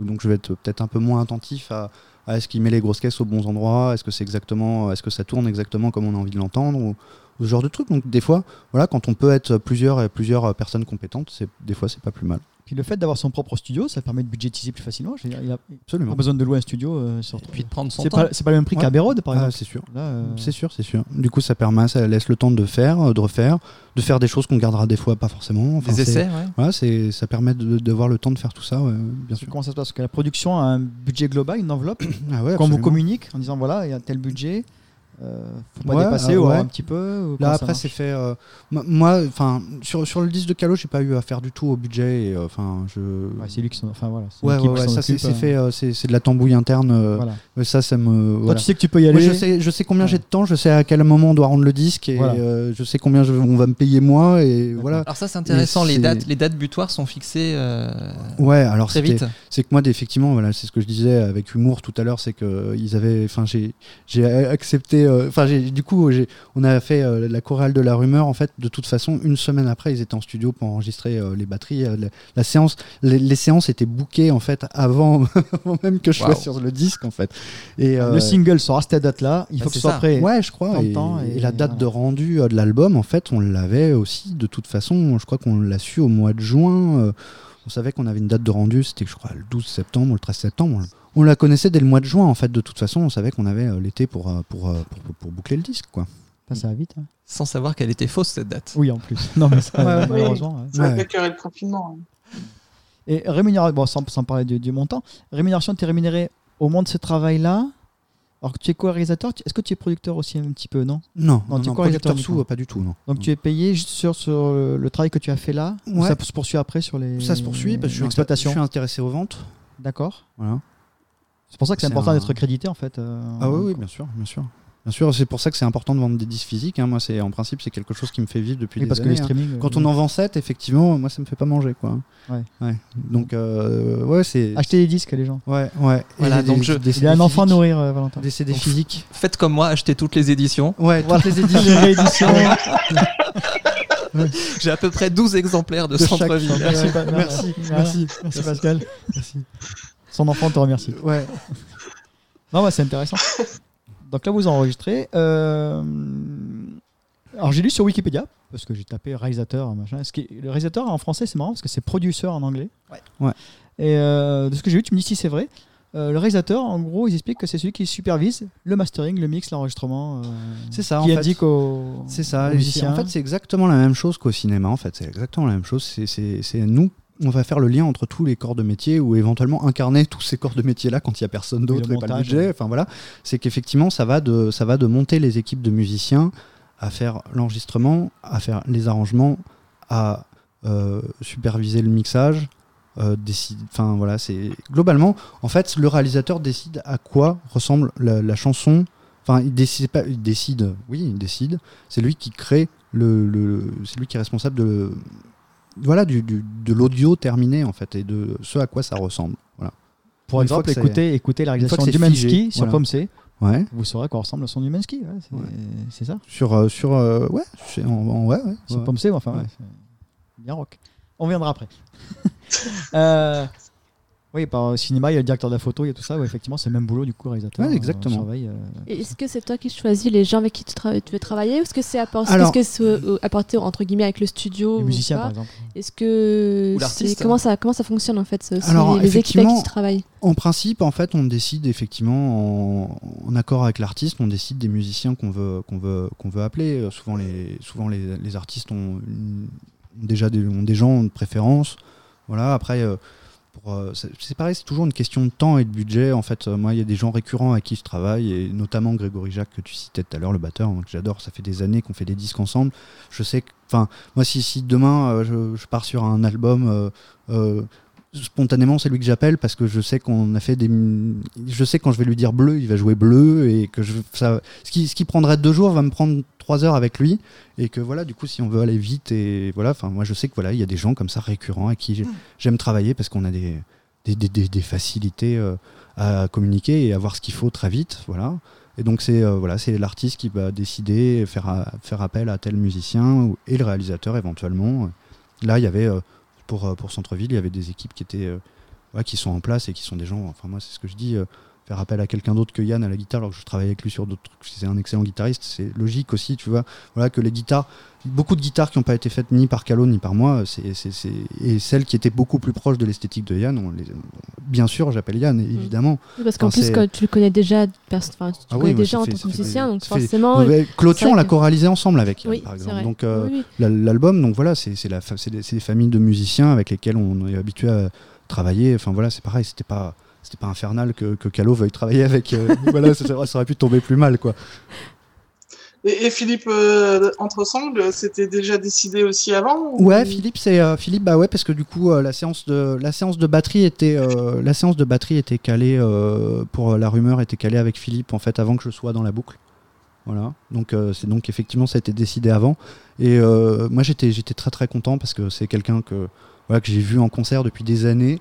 Euh, on a beaucoup beaucoup d'amis en commun et beaucoup de, de gens avec qui on a travaillé en commun et c'est voilà quelqu'un qui a, travaillé extraordinaire. Et, et en plus, c'est un batteur qui fait beaucoup de studios aussi. Ah oui, oui, c'est vraiment c'est. Je peux pas dire que c'est une de ses spécialités, enfin parce que dire c'est une de ses spécialités avec le live. Après, je sais pas. Enfin, c'est de toute façon et c'est les deux choses qui, c'est les deux, enfin c'est les deux exercices qu'il fait, mais c'est vraiment, ouais, c'est, euh, ouais, ouais, il est, il est, il est hyper attentif en studio. euh, j'ai- j'aime, vraiment beaucoup sa capacité en fait, à, Philippe, vraiment à, jouer exactement ce que les gens veulent entendre en fait et à y mettre vraiment le plus grand soin en fait. Il ne partira pas et il ne sera pas content de lui s'il n'a pas joué et peu importe s'il doit jouer avec une main, retirer l'autre, finir par jouer avec des cotons-tiges, ou peu importe, il se tordra en 5 pour que la personne ait exactement ce qu'il voulait en fait. Et il prépare énormément en fait tout aussi à l'avance, en amont. Euh, moi, je me rappelle, il m'avait demandé que je lui envoie en fait une partie des, partie des batteries témoins que j'avais pu faire ou des choses comme ça. Et il est arrivé en ayant vraiment tout relevé à la, à, à la note près euh, pour, euh, voilà, pour gagner du temps et que, et que ce tout soit vraiment hyper simple. On l'a vu, on l'a vu sur le concert RFM. Il, entre deux morceaux, euh, il relisait ses notes. Il y avait des notes visiblement. Ah oui. il, vérifiait euh, ses notes. euh. Ouais, on imagine que c'était On imagine que c'était pas. j'im- À moins qu'il fasse la liste des courses, mais il- pour moi, pour moi, il- voilà. je sais il pas en fait, il vérifiait, était il s'ennuyait, il était sur Netflix, il Ah, je sais quoi. C'était Ah, possible parce que c'est pendant que Le c'était ouvert, portrait. je crois. Le portrait. le portrait Ah, c'est Euh, pas oui le portrait Peut-être. Non pas le portrait parce qu'il y a de la ba- il y a de la batterie sur le portrait Non. Euh, Euh, sur euh, peut-être stylo vert du coup. Stylo vert, ouais, pendant stylo je vert. sais ouais. plus enfin il y a une chanson comme ça ouais On rigolait, on s'est dit, bah, il fait ses listes il de était courses. là il il- les bras croisés il regardait là genre putain je me fais chier il sauvait des feuilles. Donc, Ah non, peut-être, ouais, peut-être qu'il révisait la chanson. La chanson d'après, ouais, non, c'était. faudra qu'on le pose la Mais en tout question cas, voilà, moi c'était. du coup, j'ai- enfin voilà, on, on- m'a imposé euh, Philippe, mais c'est, c'est pas grave, c'est pareil. J'étais ravi qu'on m'impose Philippe, tu vois. C'est euh, voilà. Non, Ouais. non, Il y mais a ce qui est- pire, quoi. Ce qui est, j'en reviens à ce qu'on dirait que Cyril, c'est vraiment une famille musicale, puisque moi, Yann, je l'ai connu euh, au, stu- au Sentier des Halles avec Julian. Ah oui, oui, d'accord. Donc euh, Ouais, ouais. ça fait un petit moment. Ouais, il avait des cheveux ouais, longs ouais. jusque-là. Ouais, ouais. Et déjà, il jouait la même chose avec son archer, il jouait des nappes. Mm. euh, Enfin, j'ai adoré dès le début. Et on retrouve, il y a que Cyril qui est arrivé là que je connais que je connais pas du tout, mais sinon tout le reste après on retrouve ouais, Philippe Humelski, euh, Cyril Valentin Mobilet, tu le Monti. connaissais pas comme bassiste Je connaissais. C'était ça, un. ça me dit rien du tout. Steve- Avec Steve Azatoff. En fait, Cyril il était avec Steve, euh, Steve Estatoff. Ouais, Enfin, bah, j'ai- je l'ai découvert. Comme je accompagnateur, mais son, son groupe, euh, son groupe, c'était euh, comment d'ailleurs? J'ai un, j'ai un- j'ai un trou. Mais, euh, mais je- j'allais souvent, enfin 2007-2008, je sortais souvent au Sentier des Halles, à l'OPA, ça- au réservoir. Réservoir, ouais. C'était génial, le réservoir. Le Ah, tremplin il y réservoir. Ouais. Et on croisait souvent les mêmes personnes, on croisait tous ces gens-là. Quoi. Bah, c'est un petit milieu hein, quand même, Voilà. globalement. Et donc je suis content de retrouver, euh, ben, 15 ans après, quoi, de retrouver les, les- les mêmes personnes qui continuent à travailler Ah ouais, moi, je, les- ensemble. connais. euh, je pense que Yann, euh, Yann et Eric Langlois à la batterie qui est sur Cyril, qui, joue avec, euh, avec Cyril, qui était du coup le groupe Mokayesh Ouais, au moi, départ. c'était ça. ouais. Moi, j'ai dû les rencontrer en, en 2005 ou 2006 en fait. Pareil, même avant Cyril Mokayesh. Enfin, c'est c'est des gens que je croise depuis, depuis 15 ans en fait. Non, pour nous, c'est génial parce qu'on est en, est en terrain connu. en gros. Quand on a vu euh, Yann et Cyril revenir aussi sur la tournée, enfin revenir sur l'album, enfin, on était, on était content- contents, quoi. Quand Ouais. on les a vus avec Emmanuel Moire aussi. Oui, c'est tout bête. Ouais, et Emmanuel bête, Moire, mais ils ont accompagné coup, Emmanuel ouais. Moire. Ouais, je, suis- je suis allé les voir. Et on les a vus arriver, on fait Ah Ouais. On a suivi Emmanuel Moire, nous. Mm. Mais du Et j'étais c'est- super content de les c'est- voir, Comme on hein. s'est dit, c'est sûrement Eric Langlois qui a dû faire aussi un peu le lien, euh, vu qu'ils se connaissent. euh. Ouais, je sais pas. on mais- imagine que c'est un peu de ça. Enfin, je suis content, moi, quand je vois les, Ouais. les gens que j'aime travailler ensemble. Ouais, travailler voilà, ensemble. c'est Ouais, vraiment- bien sûr. On sait que voilà, c'est bon, c'est lancé. Mm. Et puis Cyril, il se lâche de plus en plus sur scène, donc euh, Yann surtout. Yann aussi, ouais. Parce que Cyril, il- je pense que Yann, c'est surtout Yann qui. Il faut nous les envoyer, euh, Yann et Cyril. là. Moi, on m'a dit que Yann, ça serait impossible. On m'a dit que Yann, il, il viendrait pas. Enfin, il parlerait pas. Alors moi, quand on me dit que c'est impossible, eh ben, je fonce. Ouais, je, non, je sais pas. Je, sais Voilà. Il faut nous les envoyer. Je, je leur donne. pas. je militerai. Euh, donc, on est en studio. Alors, voilà. Euh, on est déjà après. Pourquoi il y a plusieurs mixeurs? Alors, C'est quoi l'intérêt d'avoir plusieurs mixeurs? Bah justement parce qu'en fait euh, des, des- des trois il y en a aucun qui a vraiment le même son en fait. Donc par affinité euh, par affinité esthétique pour certains types de titres on va préférer quelqu'un qui, qui qui a plus ce son là que qu'un autre éventuellement Moi, le li- va chercher les livrets. Ça se, décide, ça se décide sur un titre, on dit on va confier tel titre à telle personne, ou bien on les met chacun dessus et on choisit le meilleur? Alors ça peut ça peut être comme ça mais là ça c'est pas comme ça que ça s'est passé ça peut être comme ça des fois aussi y a comme pour les réalisateurs où effectivement on va envoyer Ouais, euh, celui qui a une une, démo à cinq inspiration, personnes une- ou- Voilà, et on peut aussi envoyer un mix à 5 personnes et garder le mix qu'on qu'on- qu'on- qu'on préfère. Mais là, c'est pas comme ça que ça s'est. euh, c'est pas comme ça que ça s'est passé effectivement pour Centreville. Au départ, il devait y avoir effectivement, euh, il devait y avoir euh, deux mixeurs euh, et il y a un troisième mixeur qui est arrivé parce qu'on avait besoin aussi de gagner du temps sur euh, et en- envie de travailler avec lui. Calo avait vraiment envie de retravailler avec lui et, moi je le, je le connaissais. c'est un mixeur que je connaissais uniquement parce qu'effectivement, je pense qu'un au moins un disque sur 10 de ma discothèque a été fait ou soit réalisé, soit mixé par lui. Et j'étais évidemment ravi de pouvoir travailler avec quelqu'un comme ça. Excuse-moi, j'ai pas, pas entendu de qui tu parlais là? Ah, J'ai pas cité encore. Ah, J'attends que tu les cites. parce Non, que non, non, c'est pour savoir. Avec qui t'étais content de, de travailler Avec Dave Eringa. J'étais très très content de pouvoir bosser avec Dave Eringa. ouais. T'es content de ce qu'il a fait sur cet ému après? Ah ouais, ouais, ouais, ouais. Je, non mais je sais, j'ai écouté, j'ai écouté le podcast. Je sais que Non, ouais, c'était le son que tu voulais, euh, enfin que vous vouliez. Ouais, mais c'est- même beaucoup plus propre que ce qu'on avait fait. On avait fait, fait beaucoup plus cracra en fait et beaucoup. euh, Enfin, c'est- c'est un vrai parti pris de réalisation en fait sur cette chanson-là. euh, Le, le fait que ce soit, euh, on a des violoncelles qui sont qui sont sales, qui se mélangent à des guitares électriques qui sont sales, avec un son de voix qui est sale et une batterie qui, qui déboule, qui est sale et qui est énorme. Mais ouais, ouais, c'est un vrai parti pris en fait. euh, D'accord. c'est- un grand choix, mix. voilà. C'est un des meilleurs mix du disque en fait. En vrai, je sais que tu l'aimes pas, mais c'est un des non, meilleurs. c'est pas que j'aime pas, c'est que je... Parce qu'en fait, ce qu'on ce qu'on- a du mal à comprendre, c'est qu'on imagine que le mix, en fait, c'est une question d'équilibre. En fait, c'est pour moi le mix, c'est pas une question d'équilibre. En fait, la réalisation, c'est une question d'équilibre. C'est-à-dire qu'effectivement, quand on envoie ce qu'on appelle justement le go-to mix, c'est presque un moment où tout est équilibré, qu'on entend tout et que tout est bien, en fait. Et le, mix, en vrai, c'est un vrai parti pris à un moment, à la fin, de quelqu'un qui dit, ben ça, là, quand je déséquilibre ça, ça, ça et ça, ça crée un mouvement qui fait que la chanson, au lieu d'être bien, elle devient légendaire ou mythique ou incroyable, en fait. Et euh, voilà. Et Dave Eringa, cette capacité-là. Effectivement, le parti pris de réalisation était très sale sur cette chanson-là. Et c'est un grand mix qu'il a fait. Voilà, il a fait un grand mix avec des éléments qui sont sales, où de toute façon, lui, il va pas pouvoir, euh, il va pas pouvoir y faire quoi que ce soit de plus que c'était saturé, ça tordait dans tous les sens. Et, voilà, c'était une vraie, c'était une vraie volonté en fait. euh, c'était une vraie volonté que ce soit. Mais du coup, ça devient génial en fait. Parce que pour moi, ça devient génial de l'entendre, de savoir que c'est un choix artistique en fait. Ah ouais, Et- ouais, ouais, ouais, Ok, sûr. je comprends. Ouais. Voilà, et que tout soit, tout soit aussi euh, mêlé, en fait, effectivement, qu'il y ait cette basse qui bourdonne dans le grave, qui soit, qui soit voilà, en, en tension avec cette batterie qui est, qui est sale, les violoncelles. Ça, moi, ce qui me gênait, qui- c'est de ne pas pouvoir distinguer les instruments. en Ah fait, ouais, c'est une, vraie, c'est une vraie volonté que ce soit compact, en fait, et que, ce, que ça agisse comme une machine infernale, en fait, avec tous ces éléments-là, en fait, et pas, euh, effectivement, et qu'il n'y ait absolument pas de détails sur les instruments, euh, de la même manière qu'il peut y en avoir dans d'autres titres. Alors ça, le grand public s'en fout, mais moi, j'ai besoin de savoir. Comment je sais si je t'invite pas aujourd'hui euh, Comment je sais que c'est fait exprès Ah bah, je sais pas, je sais pas. Faut, euh, Donc, faire Je suis con- content de t'avoir invité. faut faire, con- faut faire confiance et se dire que peut-être sur un disque de Calogero, il n'y aurait pas un mauvais mix, quoi. Ouais. C'est ce que j'ai, c'est c'est ce que j'avais fait. Sinon, ce que, ce que t'écoutes, en gros, c'est trop propre. Ouais. en fait. Ah oui, oui, ce que j'écoute, oui, c'est clair. Pink, Pink Floyd en Ça- 5.1, c'est trop Ah, propre. Pink Floyd, c'est propre. oui, ça- c'est trop propre, peut-être. Quoique pas tous les morceaux, mais on sait que c'est fait exprès. mais- Mais là, je- Non mais après, global, c'est- c'est mais- pas, c'est pas, c'est pas que c'est pas forcément bien. En fait, moi aussi, j'aime des choses des fois très détaillées sur certains types de, sur certains types de, De sons. chansons, sur ter- certains types de disques. Vraiment, en fait, c'est vraiment, c'est imaginer, imaginer en fait, et c'est vraiment le, le, le- le principe du métier de réalisateur. Là, c'est d'imaginer ce qui va rendre justice à l'émotion de la chanson. En fait, comment, comment l'émotion de la chanson va être vraiment la plus féroce et la plus euh, poignante en fait. C'est- effectivement en ayant des éléments qui sont détachés ou euh, et donc voilà, ce sera vraiment voilà, c'est un vrai parti pris de, de, réalisation là. En de- plus, c'est cohérent avec le, le- le sujet. Ouais, ouais, bah oui. Oui, tout à fait. Non, non, oui, je... ok. Voilà. Donc c'était euh, et c'est un des meilleurs mix du disque. Voilà, donc ça m'a fait ça m'a fait rire Ça a effectivement. dû dans le sauter partout quand tu m'as Non entendu. mais, euh. c'est- non, mais c'est je, je, je, je, je comprends. Mais au moins, en tu fait. vois que je l'ai remarqué. Ouais, ouais, ouais, absolument, absolument. Ouais, Ah, ouais. Faut pas dire, ah ouais, il s'en Ouais. fout, il écoute comme ça. Non, j'ai entendu à l'oreille que ah, il y a quelque chose quand même qui est inhabituel. Ouais. Moi, mon mix préféré du disque, c'est Centre-ville, que je trouve euh, Ah. incroyable. Bah, nous, euh, quand- la première écoute, voilà, c'est déjà le morceau. il- Ouais, mais c'est marrant en fait, parce que moi j'ai vraiment j'ai, ma version que j'ai renvoyée à Calo, j'ai un, un mix qu'avait fait euh, Rhys Donning et, et un mix qu'a fait Dave Eringa en fait. Il y a c'est trois fois la même chanson avec trois mix différents, c'est pas la même chanson. C'est ça qui est intéressant. Ça, Ouais. on adorerait pouvoir.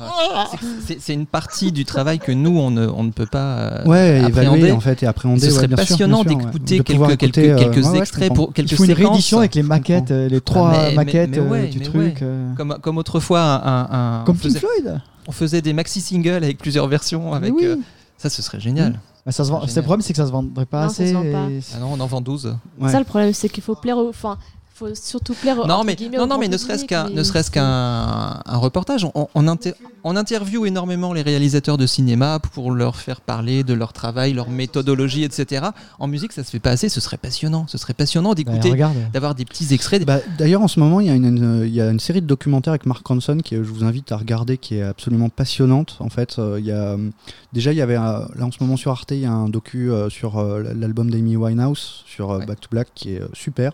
Et du, coup, c'est avec lui. Et, là, il y a carrément, il y a sur euh, Apple TV, euh, il y, a, il y a six épisodes euh, voilà, de documentaires avec Mark Ronson.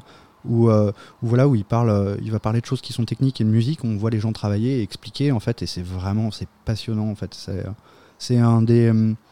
Enfin voilà, je le dis parce que le, le docu d'Amy Winehouse, en fait, il y a beaucoup de gens qui m'ont dit bah, c'est la première fois que je comprends à peu près ce que tu fais comme métier.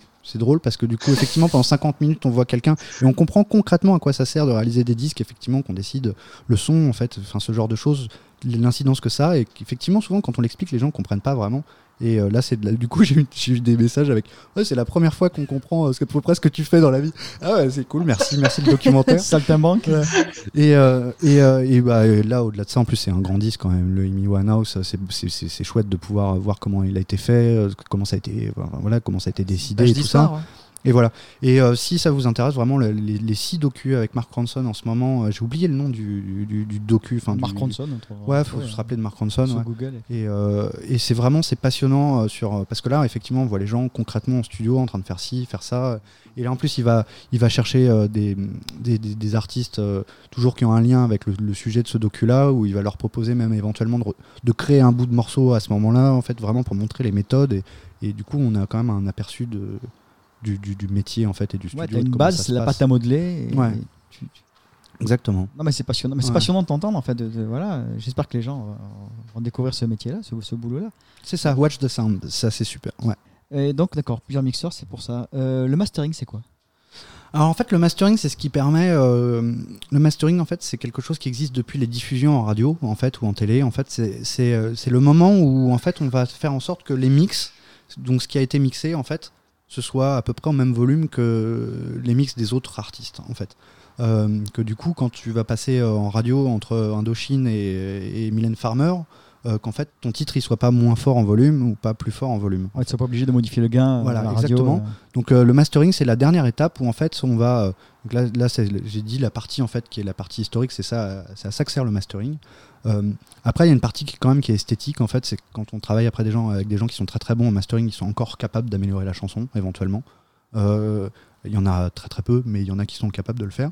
Et euh, c'est ce qui va permettre en fait vraiment que c'est la dernière étape où on décide effectivement que ce qui a été mixé comme on a envie de l'entendre, qu'on soit capable de l'entendre si on l'écoute sur une petite enceinte Bluetooth aussi bien que sur une chaîne monstrueuse, que sur tous les supports en fait et tous les types d'écoute en fait, on va pouvoir retrouver le travail tel qu'il a été décidé.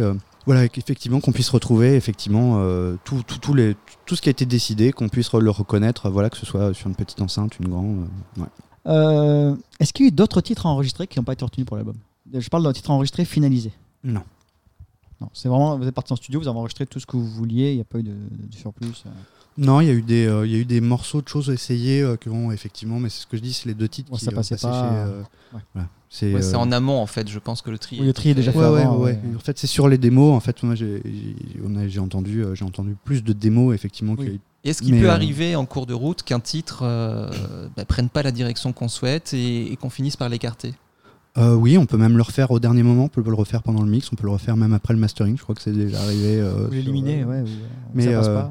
Ouais, là, par exemple, en fait, sur ce, sur, sur, sur Centreville, pour l'anecdote, en fait, celui d'en bas, en fait, le, on était en, c'était le deuxième jour et demi de mix. En fait, on est revenu à une version euh, complètement différente de ce qu'on était en train de faire. Elle ressemblait à quoi la, la version? Euh, Enfin, elle, si était, peux, hein. elle était euh, assez semblable, mais avec quelque chose de plus froid en fait, et qui est, euh, je pense que ouais, Cal- Cal- Calo a attendu vraiment euh, la, la fin en fait pour essayer d'être convaincu que c'était bien, et puis euh, vraiment au dernier moment, il a voulu retourner à quelque chose qu'on avait avant. Subitement, alors ça faisait quand même deux jours et demi qu'on était en train de fi- finaliser euh, cette version-là, et, et effectivement, il a entendu au dernier moment que c'était pas ce qu'il voulait- c'était pas ce qu'il en espérait au départ, et voilà, donc on- effectivement, on est reparti. euh, Enfin, c'était alors qu'on était en mix. euh, moi, je me suis retrouvé à rouvrir des, des trucs de sa démo, des trucs de ma démo, et, et voilà, et du coup de refaire éventuellement des choses à partir de ces éléments-là. Et Heureusement que les disques durs ont été inventés. ah ouais, ouais, sur ouais, des pistes. Ouais. Ah ouais, après, euh, ouais, après, euh, Knopfler, il a travaillé son dernier album avec des pistes encore en magnétique. Ouais, ouais, Donc, ouais. euh, bonjour. qu'il faut avoir les moyens déjà. Ouais, Et puis, il va. faut avoir les équipes parce qu'il y a encore, il y a plus de moins en moins de gens qui savent utiliser vraiment les bandes et tout ça. Et puis après, c'est bien. Enfin, c'est quand même, c'est c'est- c'est des outils qui forçaient à prendre des décisions beaucoup plus rapides, enfin plus rapides et, et de faire des choix. euh, c'est- C'était pas mal. hein. C'était pas mal. Un peu plus enregistré en live en général quand c'est comme ça. Mm. Euh, qui c'est qui s'occupe des des édits radio? Qui fait ça alors, ce travail-là? Euh, c'est moi souvent ou, les radios eux-mêmes. Aïe, ça voilà. c'est c'est Ouais, terrible. ça, une les réponse, radios. ça. Pourquoi? Et que- euh, Comment tu peux faire ça? Bah parce qu'en fait, si on le fait pas, c'est les radios qui le font en fait. Et que là, par exemple, sur la rumeur, c'est la, c'est la radio qui l'avait fait. Et euh, comme c'est la radio qui l'avait fait, ils coupent, euh, ils coupent où ils veulent, que ce soit au début d'une mesure ou pas. En fait, ils coupent exactement comme ils veulent. C'est- toi qui as décidé sur celui d'en bas de couper l'intro au on l'avait décidé tous avant, en fait, de toute façon, et il fallait, on pouvait Ah, parce pas que pour la radio, tu pouvais peux pas pas. la sortir comme ça. En fait. Après, c'était le plus logique. C'est décidé pour, pour plusieurs titres à l'avance, comme ça on sait, on pressent ce qui va être exploité en single et les morceaux pour lesquels il y aura besoin Ah, d'une version On courte. pressent, on pressent, ou effectivement, on pressent, on imagine, effectivement, on va en préparer quelques-uns, ou voilà, et effectivement, euh, voilà, celui d'en bas, elle a été conçue, euh, elle a été conçue, et effectivement, l'intro, elle a été conçue comme euh, pour le disque, vraiment, et pour la version album qui intéresse, euh, qui intéresse, voilà, les, les gens qui ont une sensibilité musicale un peu plus accrue, et les gens, par contre, qui vont faire leurs courses et qui sont dans leur voiture, effectivement, une intro au sax. en radio, ils, ils sont plus confrontés depuis des années en fait, et une radio te diffusera pas si tu arrives avec une intro d'une minute au saxophone. Donc, euh, donc tu sais que tu vas abandonner ton intro pour la radio. Ouais, ça paraît logique en tout cas, effectivement. euh. Petit extrait de. Même si ça avait, même si ça avait été envoyé comme ça en radio, euh, ils auraient coupé le saxo, effectivement.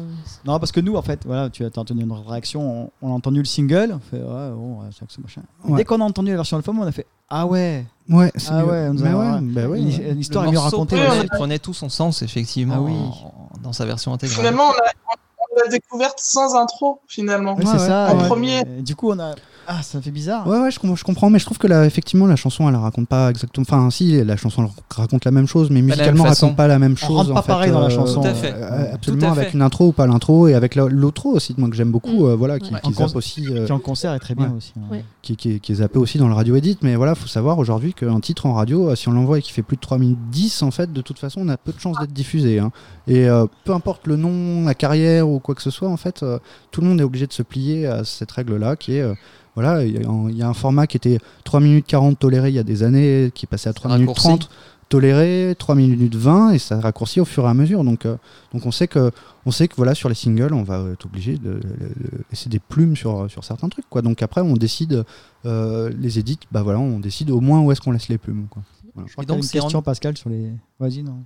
Non, non, je disais, et donc ça se décide euh, en Ouais. avant quasiment pour chaque titre au cas où il y ait une exploitation. Est-ce Ouais. que tu as déjà une idée Ouais. de, enfin, est-ce que vous avez déjà une idée de ce qui pourrait sortir en single au moment où vous faites l'album? Ouais, est-ce qu'il y a. En fait, je me demandais si certains titres. Ouais, on le sait un peu quand même. Après, il y a une marge de surprise euh, parce que en cours d'exploitation, on peut avoir effectivement. Mais on le sait quand même. C'est ce que les radios attendent. en ça fait, change, vrai ça change le, le- le- le- la façon d'aborder le travail sur ces morceaux? Oui. Oui. Oui, après, euh, avec Kalos, ça a été une grande, grande chance, euh, là où, moi, avec beaucoup, beaucoup de gens, voilà, effectivement, qui sont sur des, projets plus, voilà, qui, fonctionnent un tout petit peu moins et qui ont une énorme, énorme pression à éventuellement passer en radio. Je dis pas que c'est pas le cas sur Calo, il faut que ça passe en radio, Calo aussi, mais, mais euh, voilà, et va toujours améliorer, euh, ou va toujours avoir un souci d'améliorer la musique, vraiment euh, dans un souci de musique, avant d'améliorer l'efficacité ou la potentielle single. Singlisation. Enfin, singlisation d'un titre en fait. Ouais. C'est c'est quelque chose que j'ai vachement apprécié justement. Je, m'attends, enfin je m'y attendais pas forcément en fait. Voilà, c'est quelqu'un qui va vraiment privilégier euh, voilà la musique avant avant de privilégier euh, l'efficacité. euh, Enfin, euh, enfin En tout cas, qui ne va pas négliger guillemets, certains titres voilà. qui ne sont pas destinés à être voilà, exploités. ouais, complètement. Ouais. Et que du coup c'est c'était vachement agréable pour ça. Ça- arrive aussi que ce soit des radios qui euh, fassent modifier quelque chose euh, Ah oui, euh, oui, pour oui, que justement le soit plus efficace. Je complètement. sais pas si ça arrive ce, cet album-là, mais enfin, moi ça m'avait surpris la, la première fois où euh, on a été confronté à, à ça et euh, effectivement euh, on l'a fait pour que ça rentre en radio. Je, Ouais. je découvre ça, les radios ont ce pouvoir-là? Ouais, ouais, parce qu'en fait, on a, on a un gros souci ici, contrairement au cinéma, où en fait, les gens qui, qui diffusent, en fait, sont les gens qui produisent, en fait, quand même aussi. C'est qu'ici, en fait, on est obligé de faire le jeu des diffuseurs. C'est-à-dire que euh, c'est les diffuseurs qui décident. Pour rentrer à playlist, voilà, il faut que ton morceau. Est- Et, euh, et du coup, c'est comme ça qu'on se retrouve avec, euh, avec, des. C'est comme ça qu'on se retrouve avec des radios qui vont, euh, qui vont effectivement imposer euh, telle ou telle esthétique et qui vont dire je diffuserai éventuellement ce titre-là si tu vas le faire remixer par Bibi, par euh, je sais pas qui ou je sais pas quoi. Et, et voilà, et il nous faut un pied électronique et, euh, et une guitare qui groove, quoi. Voilà. On a eu un Ah ouais, exemple. euh, on a eu un exemple dans le passé avec Ah un titre de Calo. Euh, je sais pas si vous vous souvenez, c'était Pomme C.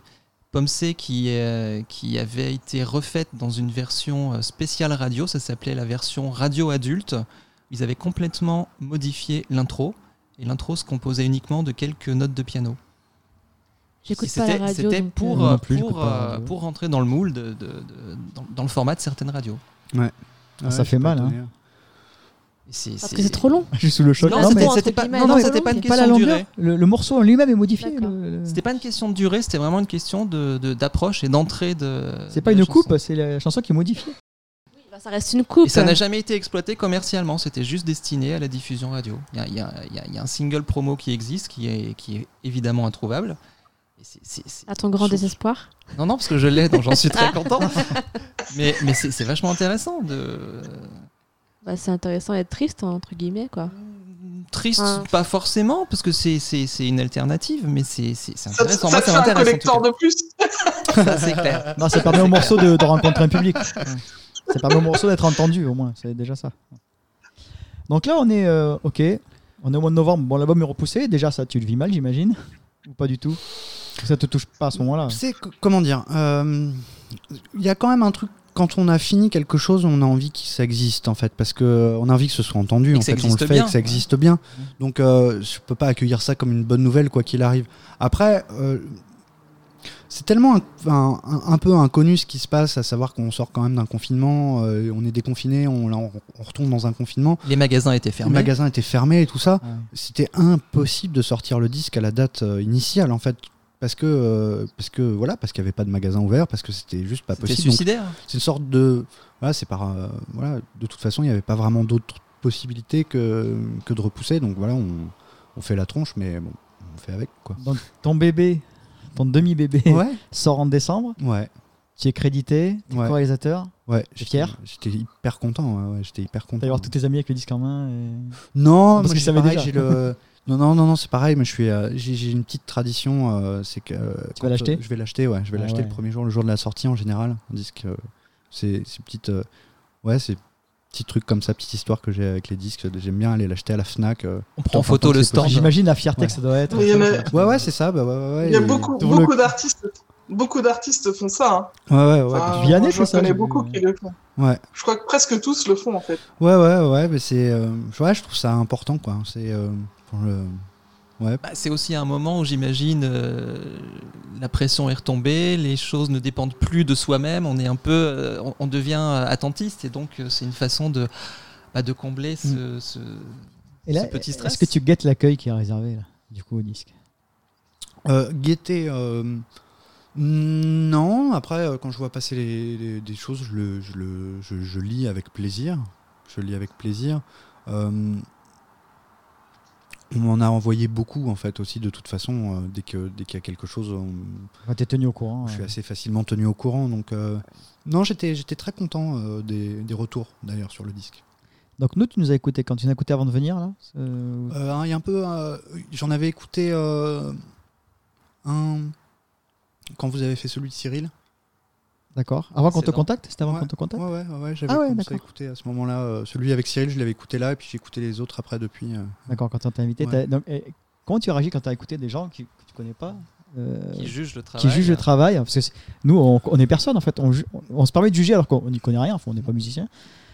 Comment tu réagis quand c'est comme ça Je sais enfin pas, après, c'est- du jugement, c'est aussi euh, des, des avis, c'est des. euh, Ouais, c'est des avis, nous. ouais. des- ouais, non, mais je, je, je trouve ça bien, effectivement. euh, Quand les gens sont vraiment intéressés et passionnés autant par euh, ce genre de choses, je trouve que c'est hyper important, effectivement, de, de- que les gens puissent en parler, en fait, parce que c'est c'est comme ça qu'éventuellement on transmet le plus facilement euh, la passion des choses. Enfin, vraiment, je crois. euh, Parce que nous, Donc, on a euh, créé ce podcast parce qu'il n'y a pas d'espace pour en parler. Il y a des articles de presse qui font trois lignes, qui reprennent euh, communiqué de presse, enfin qui disent la même chose. Voilà, c'est bien, l'album d'ailleurs, est c'est toujours la sympa. même chose. euh, voilà. Et c'est la Et bio les deux tiers du temps. Nous, il n'y a, plus de- il y a plus de forum. euh, Facebook, on peut pas trop interagir. C'est pour ça qu'on a créé ça. Parce qu'on se retrouve entre nous, on en discute, on diffuse aux autres. Après, les gens réagissent ou pas. Et voilà, c'est cette façon-là qu'on a trouvé. On a, on a tout le temps, en plus, on n'est pas, on n'est pas formaté. On- Nous, on, on prend, Ouais, on balance. euh, Mm. et c'est pour ça que je suis content euh, que tu écouté d'ailleurs. Ouais, ouais, ouais, j'ai euh, écouté, j'ai apprécié même d'ailleurs. C'est- j'ai- bien ri à plein de moments. ouais, Ah ouais, oui, oui. c'est- c'est- Parce que, ouais, tu vois, dans l'album, on- tout allait bien jusqu'à qu'on arrive, euh, jusqu'au moins- jusqu'à peut-être. Ouais. Alors, euh, je, crois que les filles, c'est ça. euh, ne- Je sais plus ce qu'on a mais vous aimez les mélodies, mais les paroles, ça passe pas du tout. Alors Ah qu'avec Pascal, nous, on défend Ouais. justement les paroles. Ouais, euh, ouais. Et on- moi, je trouve j'aime génial beaucoup. la, la- la- la construction du morceau. Moi, j'aime bien, j'aime bien la chanson, le texte. euh, Le texte, euh, je le trouve euh, plutôt, plutôt bien. En tout cas, c'est pas, un- Ah, pas, pas mes textes préférés du disque. Ah, c'est quoi il a, ah, il a tiens, une certaine fraîcheur ce texte. Il est, il Non, est c'est original, pas- Après, je le, je le trouve, je le trouve plutôt bien tourné. Enfin, je le, je c'est pas un texte qui me gêne. Enfin, il y a- des fois, il y a des textes qui me gênent ou que j'aime vraiment pas. Mais euh, quand bien même, je suis obligé de travailler avec. Enfin, c'est, pas Oui. grave. C'est comme ça. Mais ça, c'est pas un texte qui me gêne, euh, qui me gêne. Et j'ai- j'ai- j'aime bien. Après, j'aime bien la chanson. Enfin, peut-être celle-là, c'est vraiment, c'est une chanson que j'aime bien.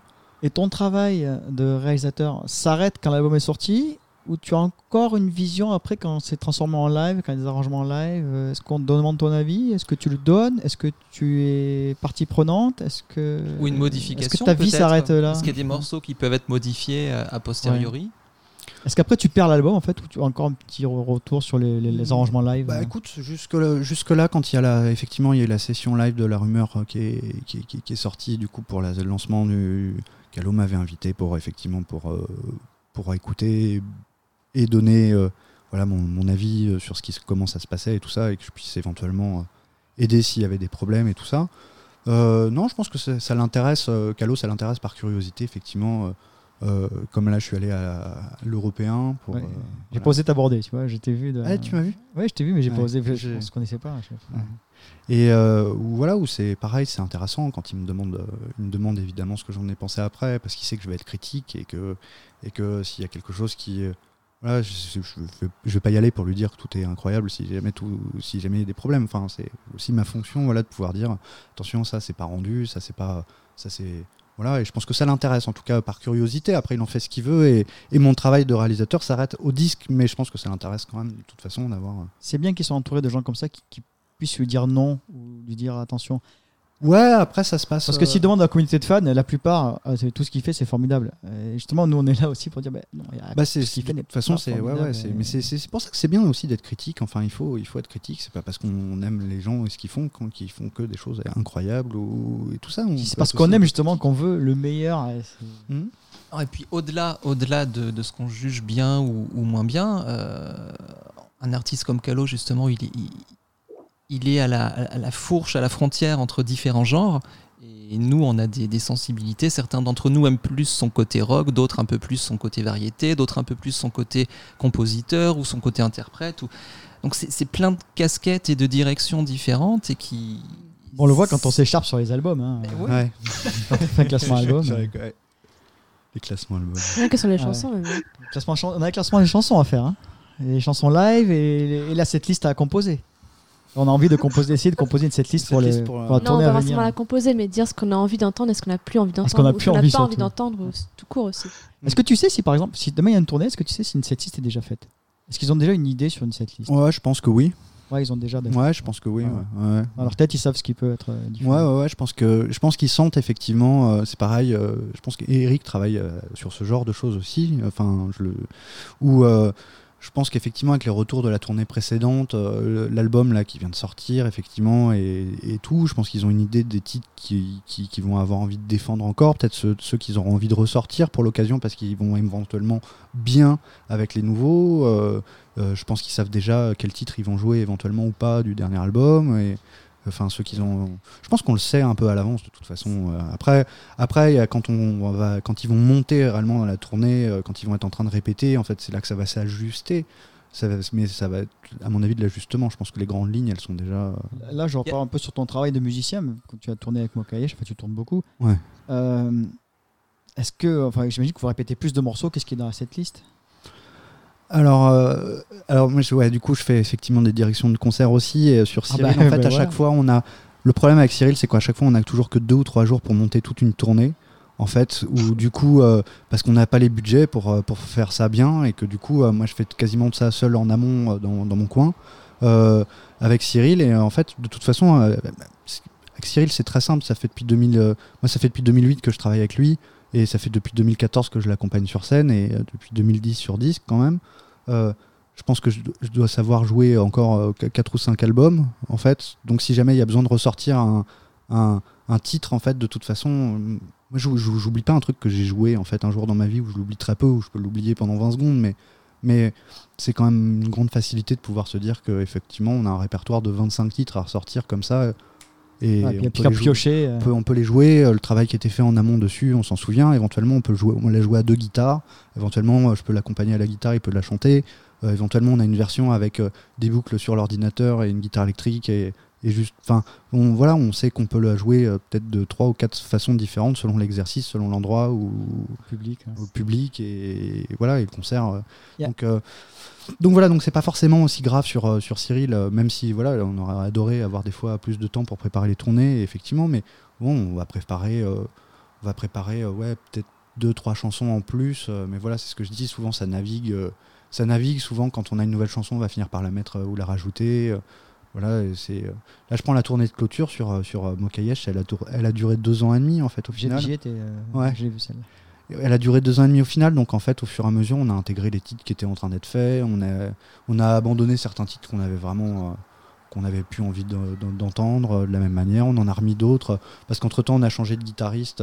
Euh, sur cette tournée-là et que lui jouait mieux cette chanson-là parce qu'il avait fait la tournée du Rouge et des Passions et ainsi de suite. Donc on a interverti 3-4 chansons comme ça et qu'on a travaillé en balance parce qu'on nous a même pas repayé de répète euh, entre, euh, alors qu'on venait de changer de musicien pour préparer juste des avant, choses. Donc, euh, donc voilà, on se Ouais, puis il y a débrouille, des- Il y, a- il y a des titres qui fonctionnent moins bien aussi en concert que d'autres. Euh, Ouais, ouais, bien sûr, ça, bien sûr, ça évolue au, tout au long d'une tournée. C'est complètement. logique. Complètement. Genre euh, peut-être, je pense que je sais pas comment Calo risque de la jouer. euh, comme il y a pendant 2 minutes euh, 15, euh, c'est un, c'est un orchestre. En fait, je, je, je sais pas réellement. Enfin, je sais pas que. Je l'imagine là pas tourner avec un octet ou un orchestre euh, cette tournée-là. Donc je pense qu'il la jouera pas sur scène, par exemple. Donc déjà, euh, Non, non, non. non. Peut-être juste sur des Non. dates exceptionnelles parisiennes. Ou un truc ouais, comme ouais, ça. ouais, voilà. Si tout d'un coup, effectivement, il y a en, en invité euh, sur euh, trois titres un ensemble de cordes et euh, voilà, pour- ou pourquoi pas. Mais voilà, donc ça revient du coup. là, C'était la discussion un peu précédente aussi, c'est que la setlist, elle se fait des fois assez facilement en fonction des, effectivement des choses qui sont plus faciles à monter que d'autres pour une tournée. ouais. Mm. À, à quel moment un artiste peut abandonner son morceau phare? Par exemple, à quel moment euh, Cyril peut dire euh, Bon, c'est fini, j'arrête de jouer communiste alors que tous les gens la réclament? Il y a des moments où ça arrive en fait. Il y a pas, je, trouve, je crois qu'il n'y a pas, il y a pas vraiment de moment. Enfin, il n'y a pas, de, il y a pas de bon moment pour ce genre de choses en fait. Mais euh, il y a des moments où ça arrivait. En fait, il y a une tournée où on l'a très peu joué. Où au final on la jouait plus parce que parce qu'elle était vraiment euh, complètement. Elle allait pas du tout avec les titres qu'on était en train de propos, jouer. ouais. pas du tout, du tout, du tout. Et, euh, et qu'en plus on était dans une formation euh, qui permettait de défendre euh, vraiment le disque euh, qui venait de sortir et pas du tout de défendre euh, euh, Celui d'avant. Celui, ouais, celui d'avant. Et, euh, et que c'était un moment où je pense que Cyril n'était pas suffisamment vieux pour accepter de jouer sa chanson en guitare-voix presque et de se dire ouais, les gens qui seront contents de l'entendre même simplement en guitare-voix parce qu'ils ont envie d'entendre la chanson. Ou pour lui, il fallait le jouer, s'il fallait le jouer, il fallait jouer avec la batterie, il fallait jouer avec le même orgue, il fallait jouer avec, euh, avec tout ce qu'avait fait enfin, la chanson et sa réalisation et, et voilà, et telle qu'elle était euh, sur, sur disque. Et euh, du coup, comme on n'avait pas forcément euh, cette, cette formule-là euh, sur scène, euh, bah, on ne l'a pas joué à ce moment-là. Et voilà, et depuis, euh, depuis on n'a toujours pas la, même la bonne formule pour jouer de la chanson comme il faut. Mais euh, effectivement, on la joue, euh, on la joue plus facilement à deux guitares, un violon. On la... Voilà, pour, pour la jouer, en fait, pour la jouer, parce que les gens sont contents de l'entendre. la chanson, mais vraiment la chanson brute, presque vraiment à ramener à, certainement comme ça qu'elle a été composée, c'est-à-dire presque avec une seule guitare, une voix, et puis voilà. Tu seras à des concerts parisiens, la nouvelle euh, Je pense pas. Pense pas? Je pense pas, non. Non, non, je pense pas. euh, Pas, pas sur cette tournée-là et cet album-là, je, je pense pas. C'est pas un nom définitif, mais je pense pas. D'accord. Ouais. Moi, j'y Ouais. serai. Mais je- en fait, je, je serai dans le public. Si je suis pas sur scène, je serai dans le public. Ah ouais, ouais. non, non, il Ouais. Parce qu'on l'a vu aussi, on l'a vu jouer dans, dans un appartement suite à l'enregistrement. Là. Il était tout seul, juste à la guitare-voix, et déjà, il était là. quoi. J'aime vraiment beaucoup. Vraiment beaucoup ce qu'il fait. J'aime beaucoup sa voix. Enfin, voilà c'est tout. Euh, J'ai posé la question parce que euh, il y a eu la première date du- de la tournée de Calogero précédente. Première date, euh, il a abandonné en apesanteur. Enfin, il n'a pas chanté en apesanteur. Ouais. Plus, plus que plus qu'une seule Plus date, qu'une seule sur date, une, Ah, di- une j'ai- dizaine de dates. Ah bon, pas. Bruxelles, oui. Ah jusqu'à oui. Bruxelles. Ah c'est non. quand il a voulu à Bruxelles, après ça a changé, il a, il a enlevé. Donc nous, on était super contents Et- parce que ça a laissé la place à une autre chanson. Mais du coup, on entendait la réaction des gens à la sortie. C'était Ah, mais il a pas chanté dans l'ascenseur. euh, voilà. Alors, C'est vrai que c'est délicat pour un artiste de choisir une setlist. C'est euh, délicat, Il effectivement, faut parce décevoir des gens. il y a effectivement, il y a peut-être des gens, c'était la première fois qu'ils allaient le voir et ils voulaient entendre en apesanteur. Et ouais. C'est compliqué. Et la pour, même euh, chose, et même, cette même discussion, euh, c'était Radiohead quand ils avaient arrêté de jouer euh, Creep en fait et qu'ils se sont mis à jouer euh, Creep. En fait, c'est vrai que je pense que ils la jouent depuis tellement longtemps en fait qu'ils doivent des fois. hein, Enfin, il y a des moments où Ouais. ils en ont eu certainement ras le bol. Ouais, un, un peu Ouais. comme nous, quoi, en fait. Ouais, ouais, bien sûr. Bien sûr, c'est que je pense, euh, t'imagines, t'imagines si euh, tous les ans tu fais 150 concerts et qu'en fait 150 fois entre tu, tu joues une chanson que t'aimes moins ou que t'aimes plus, pas euh, trop entendu. ça peut, ça peut être gonflant. hein. Mais on dit ça parce qu'il y a un problème de riche, parce que nous on est fans, donc on a eu la chance d'avoir. Oui, oui, plusieurs fois bien sûr. Et on se met à la place des gens qui payent 60, 70, 80 euros et qui vont le voir une seule fois dans leur vie. Ouais, et et ils ça, qui pas- ne sont déçus parce qu'ils n'ont pas forcément leur tube. Bah ouais. ouais. Donc c'est compliqué d'é- d'équilibrer les deux. euh, Ouais, bien sûr, bien sûr. Bien sûr, après, ouais, c'est ce que je dis, c'est. Ouais, c'est délicat parce qu'il faut comprendre aussi de l'autre côté euh, qu'il en avait peut-être ras-le-bol de la jouer à ce moment-là. hein, c'est, euh, Puis plus une carrière avance et plus les incontournables deviennent nombreux et plus c'est compliqué aussi. Ouais, ouais, bien sûr. Bien c'est une tournée best-of à la fin et c'est pas bon non plus. quoi. C'est compliqué. hein. Mm. Faut qu'il fasse des concerts plus longs. Pourquoi est-ce que le portrait est incontournable? Parce que gros succès. Parce qu'il a oui, parce que ça plaît aux gens. Je veux dire, Voilà. Ça plaît à toute, la, à toute la famille, les gamins, ils adorent cette chanson. Ça plombe l'ambiance au concert, mais ça plaît. Voilà. Ça te fait rasseoir à l'européen, là, et voilà. Ah, et t'as un long oui. tunnel avec le stylo vert. et t'attends qu'une chose, c'est que ça redémarre. Mais bon, c'est comme ça. Ah, j'en pouvais plus là. L'Européen, c'était l'enfer. Par contre, la salle, l'européen, par contre, quel plaisir. C'était un vrai concert. C'était vraiment chouette. Euh, autre question. Euh, Est-ce que tu as écouté les lives de Calogero? Est-ce que tu as déjà eu l'occasion ou t'as déjà... Les lives. euh, les lives, les enregistrements? les enregistrements live, ouais, de Calo. euh, Pas les récents. Parce que tu parlais tout à l'heure, j'ai rebondi, c'est pour ça que j'ai sorti le live. Pas les 2015. récents, j'en ai vu un, si, un, un de la tournée d'avant qui est passé en télé, j'en ai vu un à ce moment-là. Sur l'Olympia Euh, Ouais, c'est l'Olympia, c'est ça, ça j'ai Euh. vu celui-ci. Berthe et Chérito. J'ai vu euh, des fois. Pascal était les bras levés et tout au premier rang.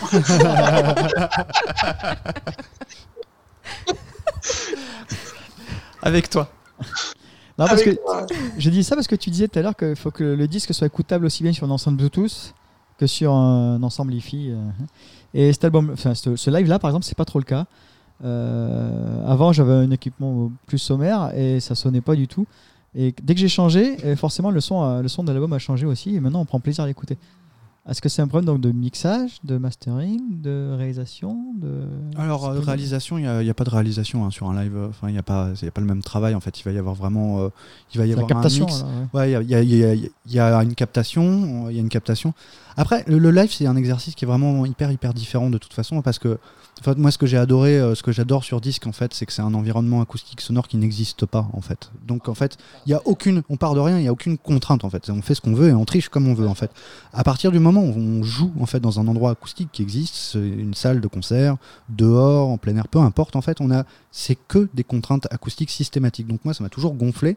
Donc, euh, voilà, le problème des lives, voilà, c'est je pense que de toute façon, techniquement, c'est euh, limité à, c'est limité à, à, voilà, à l'endroit donné, au matériel Pas qui faire de miracle, c'est ça que tu dis. ouais. Bah, il y a des lives qui sont très bons, mais c'est de toute façon techniquement, c'est des données qui sont comme ça et qui sont infranchissables parce que voilà, c'est c'est euh, et c'est quoi? Qu'est-ce qu'il est lourd, putain, avec Pink Floyd, oh là là Parce que ça, ça, ça, ça, c'est très très du bien. gars C'est ça, Attends, on ça, montre à Stéphanie parce que. euh, Voilà, Ouais, d'accord. Voilà. Des exemples de démonstration. euh, voilà. Voilà, Roger Waters. Je peux, je peux le regarder le. Non, mais le c'est enregistré, 2015? c'est enregistré dans quelle salle? C'est quoi les salles? À Pompéi, c'est c'est à Pompéi. C'est à Pompéi. euh, Ah, c'est à celui-là. Pompéi. Et celui-là, c'est où? Je sais plus. C'est en, Allemagne, Hollande, je crois. ou En Allemagne, ou je sais plus quoi. Non, vraiment, voilà, c'était la question. C'est parce que euh, nous, nous c'est important pour nous euh, d'avoir des, des, des, des- des traces des concerts. On n'a pas de traces de la tournée Ouais. Pomme C, par exemple. Ouais. On n'a aucun Ah, y a pas enregistrement. de. Ouais. Non, Ouais. on n'a pas de. Alors que c'était un concert formidable. Oui, justement, euh, moi, je suis vraiment fan des lives, enfin des albums live, parce que j'en écoute beaucoup et parce que justement, tu retrouves aussi cette imperfection et, euh, et ce côté live que t'as pas sur les disques, qui euh, où c'est joué en instantané, où t'as la réaction du public. Et donc ça, c'est pas la même chose, c'est différent, ouais, mais sûr, ça a quand même son charme. Ouais, ouais, je comprends, je comprends, je comprends. Mm, mm, mm. Alors- Ouais, moi, c'est pas, enfin, j'ai grandi pareil. J'allais à Londres acheter les pirates de, de, de Garbage, Placebo, Muse, euh. toutes les, tous les bootlegs pour avoir. Donc j'adore ça aussi, donc je comprends. Enfin, je comprends, mais après j'ai quand même rarement retrouvé en fait dans les captations de live en fait une vraie ambiance de live, quoi. Enfin, je trouve que ça y ressemble, mais c'est pas pareil. Ah bah, rien ne remplacera euh, le vrai live où t'es dans, dans la fosse, c'est ouais, sûr. ouais, ouais. Mais, euh, mais après, voilà, il y en a que j'a- j'a- j'a- j'apprécie euh, quand même toujours autant. Et que j'ai encore quelques petits bootlegs, effectivement, que j'écoute souvent. que Non, mais nous, ça nous fait une trace, quoi, ça nous fait un souvenir. C'est Ouais. vrai qu'on est content d'avoir eu des traces des, des, des albums. euh, C'est sympa tournées aussi en période de confinement. Ouais, ça fait du bien. Ouais. On va te poser donc la fameuse question. Ah, Alors, enfin, tu, je sais que tu es venu que pour ça. Pomme C ou l'embellie Pomme c'est C ou l'embellie? Pomme C. Ah bah, il va Pomme falloir. C, alors Pour le souvenir ou C'est pour pas très l'album étonnant en même temps. Non, non, pour la- pour, pour, pour l'album, en fait, je crois que Ah, déjà voilà, que ma, ma, ma chanson préférée euh, de Tucalo est dedans. Danser encore. Ah, c'est Bizarre, c'est hein, dit-elle, Vous, attendiez Oui. pas à celle-là, je Non. suis sûr, mais c'est ma chanson préférée de Tucalo. Parce que tu vieillis? Euh, non, pas parce que je vieillis, parce que celle-là, je, la trouve, euh, je l'ai toujours trouvée incroyable. En fait, j'adore le, j'adore le mood de cette chanson. Vraiment, j'a- j'adore le son qu'elle a. J'adore le. hum, Le clip est beau aussi. Ouais, ouais, c'est vrai. C'est le clip où il est au piano dans la rue, c'est Ouais, ça, c'est avec la. Olivier Dahan. Ouais, ouais. Non, non, c'est vraiment. c'est- Donc, ça, c'est. même- Ouais, je trouve que c'est l'album le plus. euh, Enfin, des deux qu'on a cités, c'est l'album que je trouve le plus. Le plus cohérent, en fait, en tant qu'album, avec un son. euh, C'est un live. hein. tranché. Et euh, pourtant, dans l'embellie, j'adore, euh, j'adore les deux chansons euh, écrites par Dominica, donc le passage des cyclones et, euh, La fin de la fin du monde, c'est ça? Voilà. Oui. Ça, c'est des chansons que le j'aime droit, bien plus que certaines chansons qui sont sur Pomme C d'ailleurs, mais, mais l'album En général pour moi est moins bien conçu. J'aime pas les chansons euh, écrites par. euh, euh, Oh putain, tu vas te fâcher avec des gens. euh, non, par Dick Garn. Ouais, moi j'avoue que C'est très particulier. J'aime pas les. Enfin, c'est je- c'est pas que j'aime pas. C'est que je trouve que ça sonne pas vraiment comme Enfin, c'est pas. Enfin, moi, c'est pas Ah comme ça que j'aime. je trouve qu'elle s'intègre pas forcément très bien dans l'album aussi. Mais après, c'est vraiment c'est une question de goût. C'est pas une question de qualité. Ouais, hein, ouais, c'est pas. Ah non, mais c'est ce qu'on demande, pas, c'est pas ce ton que goût j'ai- à c'est toi. pas ce que ouais. j'aime entendre, enfin ouais. chanter par Calo, c'est pas ce que j'aime entendre comme mots ou tout ça. Voilà. Du coup, est-ce que tu as entendu la- le, le duo avec Zazie sur scène? Danser encore, Zazie, Calo, Géraud Non. Ouais, Ça devrait te plaire. Ouais. Tu- Ça se trouve sur YouTube, je pense. Ouais, Ils je- l'ont fait ensemble euh, en concert. Ça donne super bien. hein. Ouais. Vraiment. Donc devant toi, tu as tous les Bon, albums. bah, Oui? On, perd, on perd du chemin alors euh, avec l'embellie, hein, parce que ça fait Ah mais c'est fini, mais personne, mais personne, elle embellit personne. euh, voilà. Embellit personne, c'est. Je, moi, je, je dis pas tout. c'est dit, non, c'est Ah, moi, je l'aime bien. C'est dit. hein, Faut pas dire du mal de cette chanson. Je la trouve. Je Ah trouve non. que c'est une chanson de pop extraordinaire. Ah Moi oui, j'adore ouais. Oh C'est, euh, génial. Non mais c'est pareil, c'est pas que la question du goût, c'est juste vraiment, je trouve moi c'est une grande grande chanson de variété quoi. Enfin vraiment c'est un un monument de, de chansons de variété. La composition extraordinaire, la- la- l'arrangement est extraordinaire, la, enfin la, prod de cette chanson est extraordinaire. Voilà. Après qu'on aime moins ce texte, qu'on aime moins euh, le mood avec les acoustiques, euh, les ballets, euh, enfin voilà, c'est sûr que moi je préfère entendre, je préfère au départ m'entendre Calo avec des, des, batteries plus plus grosses et des guitares électriques. Enfin voilà, c'est comme ça que je le connais au départ et c'est comme ça que je préfère l'entendre. Mais euh, c'est dit, je trouve que la chanson est c'est une incroyable pop song, vraiment. Tiens, tant que j'y pense, là, parce que j'y pense maintenant. Euh, tu rajouterais pas une deuxième guitare sur la tournée? Ah. Euh, Si tu peux répondre, hein, t'as peut-être pas de mettre en Ouais, difficulté je- non plus. hein. non, pas tout. Enfin, je je sais pas si euh, ouais ouais, je sais pas, hum, je sais pas si c'est prévu Pour fait. libérer Yann, en fait, pour qu'il puisse plus. euh, Je sais pas si c'est prévu et puis je, je- je- malheureusement, euh, je pense que ça pourrait euh, changer des choses dans l'équilibre de notre collaboration ou des choses comme ça qui fait que c'est peut-être bien que je reste euh, à regarder plus loin avec plus de distance euh, que d'être sur scène en train de, de- Ouais, de jouer. Pas forcément toi, Mais- mais quelqu'un d'autre. Ah si, un guitariste. ah, moi, enfin moi j'adorerais une deuxième guitare en fait. Euh, Voilà, j'adorerais une deuxième guitare pour toi, euh, notamment parce que là effectivement sur ce dernier album il y a beaucoup moins de guitares comme les guitares que joue que Yann spontanément et euh, Moi, c'est vraiment pour libérer Yann qu'il ait plus de, de- pas de création, mais de plus de, de ouais, moments de ouais, liberté. ouais, qui puisse être aussi vraiment plus. euh, s'il manque une guitare rythmique, en fait, il manque une Voilà, guitare rythmique d'accompagnement, en fait. Il manque, voilà. euh, ça, je suis complètement euh, d'accord. Je crois que vous en parlez. En fait, je suis Ouais. complètement d'accord. En fait, c'est qu'il y a beaucoup de titres, même en fait, euh, même des anciens ou qui, qui, qui seraient, qui seraient à, mon- à moi, à mon goût, euh, voilà, certainement peut-être mieux, mieux mis en valeur. Le encore, final de Yala, par exemple. euh, J'a- J'adore ouais, le ouais. final de Yala. et- Ouais, parce qu'il faut. euh, Mais ça libérait surtout. Cyril, parce que Cyril, en fait, il fait tout. Il fait guitare, piano, basse, il fait, il fait tout, presque des cymbales, quoi. Et, euh, et alors que le piano, c'est quand même essentiel. Et, euh, et moi, ce serait surtout pour libérer Yann, euh, Cyril, en Mm. fait. Parce que le, le pot, il fait tout, quoi. Oh le pauvre, c'est pas ton petit chouchou, oui, Cyril. Oh, tu seras sur le côté gauche de la scène pendant Bah, la non. tournée. Ouais, non, je serais à droite. Oh. Oui, il est à droite. Hein? Non, parce que Cyril, il est à gauche, mais c'est Yann à droite. Mais parce que la, la vue est meilleure. Euh, Ah, d'accord. vue sur tout le monde. Oh, c'est Cyril. Oh. Mais il viendra jamais du coup. Ah, attendez, je... je reviens.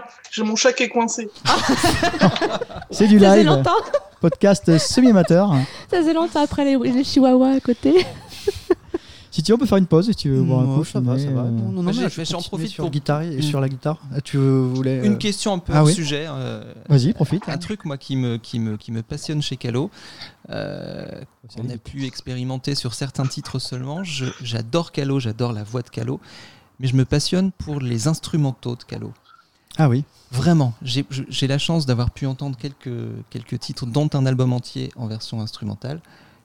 J'ai été, euh, c'était comme une révélation. Et depuis, je milite, je, je- je rêve, je rêverais de réédition, par exemple, je ne sais pas, une réédition limitée anniversaire, où on nous sortirait l'album avec en bonus les instrumentaux. Ça fait longtemps qu'on réclame. hein. Est-ce que, est-ce que artistiquement pour, le- pour les créateurs, c'est quelque chose qui se conçoit au-delà de toute considération commerciale, hein, au-delà du, du potentiel de vente?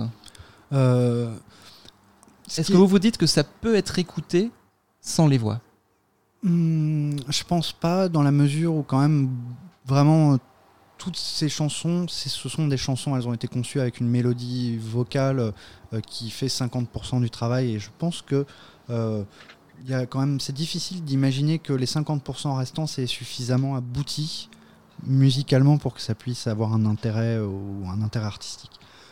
Hmm, Il y a en tant que réalisateur, moi je sais quand on tourne, quand on tourne les versions instrumentales et tout ça, euh, une voix ça prend tellement de place dans une chanson et c'est normal, c'est une chanson. sûr. Mais ça prend tellement de place que quand on effectivement quand on tourne les instrumentaux à la fin, euh, ben, des fois en fait on entend et il y a des déséquilibres ou des choses qui sont incroyables qui se passent parce que et qu'on entend moins quand il y a la voix et, et c'est vraiment chouette. Mais c'est ouais, je pense que c'est quelque chose moi qui m'intéresse vraiment parce que parce que c'est mon boulot et que, et que je suis un nerd absolu. Mais je suis pas sûr que ça intéresse. euh, Ouais, je sais pas. Le, le grand Franchement, public, toujours, en fait. Franchement, franchement quelques morceaux que j'ai pu entendre, euh, vraiment les, les PBO bruts. Ouais. hein. Mais vraiment, mais j'ai redécouvert les morceaux. Euh, Ah. on, on découvre une richesse qu'on Ouais. on sait qu'elle est là, mais on Tiananmen, l'aperçoit pas de la même euh, façon. J'imagine. Après, il y a un truc qui est particulier à Calo, c'est que c'est quelqu'un qui travaille aussi beaucoup sur les thèmes musicaux. En fait, c'est qu'il y a des vrais Ouais. relais de thèmes musicaux avec des mélodies. En fait, et les thèmes musicaux sont déjà des fois tellement euh, plutôt forts, en fait, que ça, ça peut être, enfin, ça peut être autonome. En fait, effectivement, je comprends. euh, Voilà, c'est Et- dans- dans- pour pour d'autres gens, ça s'appliquerait pas du tout, mais là, effectivement, il peut y avoir quand même quelque chose de. Pas forcément tous les euh, titres, hein, mais genre, et on parlait de l'embellie, et c'est vrai que sur, sur les, les arrangements de l'embellie, justement, je trouve qu'il y a une richesse folle. Mm. Et qui, qui les rend, qui les, qui, qui, qui les rend même différents. Pour certains, il y a une lecture différente quand on écoute juste la musique. Hmm, je comprends. L'autre jour, j'ai j'ai entendu la version euh, instru du, du portrait, qui pourtant est loin dans mon cœur. Et ben, j'ai apprécié. Tu vois? C'est vraiment, j'ai. Stéphanie, son chat. ouais, j'ai. Franchement, j'ai apprécié. J'ai. Enfin, j'ai pas zappé, alors qu'habituellement, le portrait. euh, Et là, vraiment, j'ai passé. Enfin, c'était vraiment très agréable à écouter. Et pourtant, le portrait. euh, Donc on continue. Donc là, là Calo pour toi, euh, donc album est réalisé, ça y est. Tu as quoi comme projet? Tu as d'autres projets là Ah ouais, euh, j'ai beaucoup beaucoup de choses. Je travaille sur beaucoup de choses euh, différentes. En fait, à la fois, je mixe des, des, des- titres pour euh, pour euh, des gens. Des fois, je réalise. Des fois, j'enregistre. Enfin, là, je- en ce moment, je termine le EP d'une d'une chanteuse qui s'appelle Soumana qui fait une sorte de folk euh, chanté en anglais, euh, quelque chose de très acoustique. C'est très très différent de ce que je fais d'habitude, mais c'est quelque chose de très chouette. Euh, je travaille aussi, euh, je vais faire un EP avec euh, la chanteuse d'un groupe avec qui j'ai déjà travaillé, euh, mais c'est un groupe qui s'appelle Nobody's Cult, qui est un groupe de stoner pop, donc c'est plutôt très méchant. On a fait un album, c'est voilà, des chansons, mais c'est très très très rock. Et là, du coup, on va faire un EP avec la chanteuse seule, son projet seul avec le bassiste du groupe, où c'est plus autour du piano, mais pareil, quelque chose d'assez indé. là, c'est de la réalisation entière. Et j'ai. euh, Qu'est-ce que j'ai d'autre? Tu, tu composes aussi. Ouais, mais plus, plus j'ai Plus plus tu- ouais, trop le plus le temps. temps. J'ai composé, j'avais j'avais un projet avec euh, une chanteuse Caval Caval, ouais, avec la chanteuse écouté. Brune, effectivement, on avait Avec on- Brune. Ouais, on avait monté euh, ce projet qui s'appelle Caval, où- dans lequel je composais effectivement, et elle, elle occupée avec sa voix, euh, euh, les- les- mes, mes- mes- mes instrumentaux et les musiques. Ouais. Mais c'est quelque chose que. Enfin, c'est un projet que j'adore, hein, mais que j'ai jamais eu l'occasion de pousser euh, pour voir où est-ce que ça nous, pourrait nous emmener. Je me suis retrouvé. euh, je crois un mois après la sortie en train de faire un disque pour euh, je sais pas qui et, enfin j'ai Ouais. jamais eu le temps de bosser euh, le bosser et j'avoue que du coup depuis moi c'est un projet où j'avais vraiment sur Caval c'est un projet où j'ai pris deux mois trois mois pour faire chaque chanson enfin des chansons d'ailleurs c'est pas pour moi c'est pas des chansons c'est des c'est presque c'est des morceaux en fait. Et euh, j'ai pris ouais j'ai pu c'est un vraiment c'est une année où j'ai eu le temps et l'énergie voilà de, de travailler avec des outils précis en fait. J'ai refusé euh, je refusais de travailler avec l'ordinateur en fait tout ce qui était la structure. Donc c'est à dire que je travaillais vraiment avec des machines et des vieilles machines des vieilles boîtes à rythme et ce genre de choses et dans lesquelles il fallait que je programme les structures et donc pas du tout enfin c'est quelque chose qui prend 15 jours qu'on pourrait faire en 15, 15 minutes euh, qu'on pourrait faire en 15 minutes avec un ordinateur mais mais qui qui inspire complètement euh, autre chose. En fait, si on le fait en 15 minutes à l'ordinateur, en fait, on, ça nous inspire pas la même chose qu'en le faisant avec ces outils-là directement. C'est artisan, artisanat. voilà. Et la musique, euh, voilà, euh, je voulais vraiment privilégier du coup euh, aussi bien le, le processus de, de comment ça a été fait et les outils avec lesquels ça a été fait et pouvoir leur laisser euh, la place jusqu'au bout. Euh, Donc c'était très long et, très bien, mais voilà, moi j'ai pas l'énergie, euh, j'ai pas l'énergie. Voilà, j'ai co-composé et, proposé des, c'était des instrus que j'avais proposé à, à Mokayesh pour euh, Paris-Beyrouth. Voilà, où je crois il y a du coup cinq ou six chansons. voilà, que j'ai amené, que je lui avais proposé quand il est parti au Liban pour, voilà, pour, pour écrire et, préparer ce disque-là. Voilà, je lui avais envoyé voilà, des, des, des propositions et sur lesquelles après on a rebondi et qu'on a re- remanié et tout ça ensemble. Mais voilà, où, voilà je, co- je co-compose à l'occasion. Après, j'ai euh, peu de temps pour le faire en fait. Et chanter? Chanter? Ouais.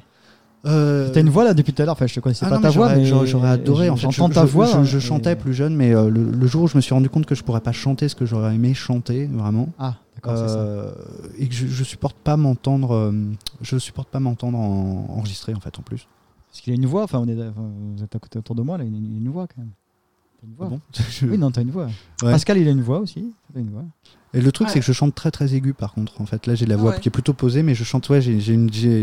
C'est marrant parce que c'est le cas aussi. euh, on s'est souvent moqué de nous avec Grégory euh, Jacques, avec qui je, je- D'accord. pareil beaucoup tourné. En fait, c'est qu'on a une voix pour être les choristes, qu'on a des voix d'enfants. En fait, Dans le tourbus. euh, Ouais, ouais, c'est quand on fait les chœurs à chaque fois, on est. Ah, ah, enfin, ça, à chaque fois, c'est super. euh, Calo a, a souvent raconté ça. À ses débuts, il- lui, voulait, il voulait aller dans des directions complètement différentes qui n'étaient pas faites pour sa voix, pour cette, sa tonalité.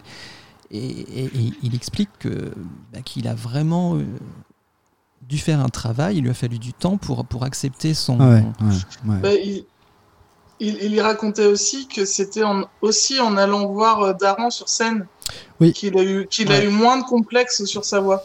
Ah ouais, ouais, je comprends. Tu, attends, tu as écouté un extrait justement. Euh, J'aimerais l'extrait l'extrait de Créteil où Calo il pousse sa voix, il hurle. Euh, je vais te faire écouter ça parce que je, je pense que tu l'as jamais entendu. Ça donne ça.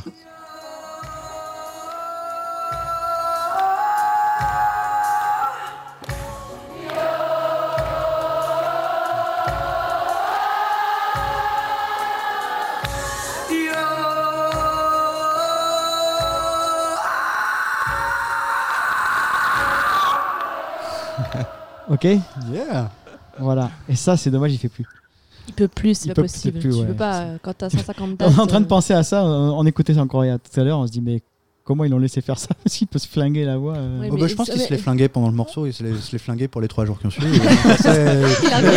Non, mais Non, ce, côté- ce côté-là de Calo. Alors, euh, là, il va assez loin, mais ce, ce- la brisure comme ça sur scène, il y a eu des années et des années où c'était systématique. hein. Il, Ouais, il ouais. nous donnait sur chaque Ouais, concert, chaque sur chaque concert. on avait 10-15 moments comme ça. avec euh, la voix cassée. euh, Tout- comme ouais, ça, euh. il y moi, allait je trouve ça à fond. super beau. il a fait l'européen.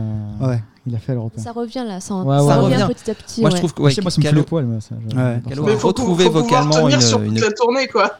Ouais, Ouais, c'est une qualité parlé. fabuleuse. Moi, je trouve qu'il a jamais aussi bien chanté, Calo.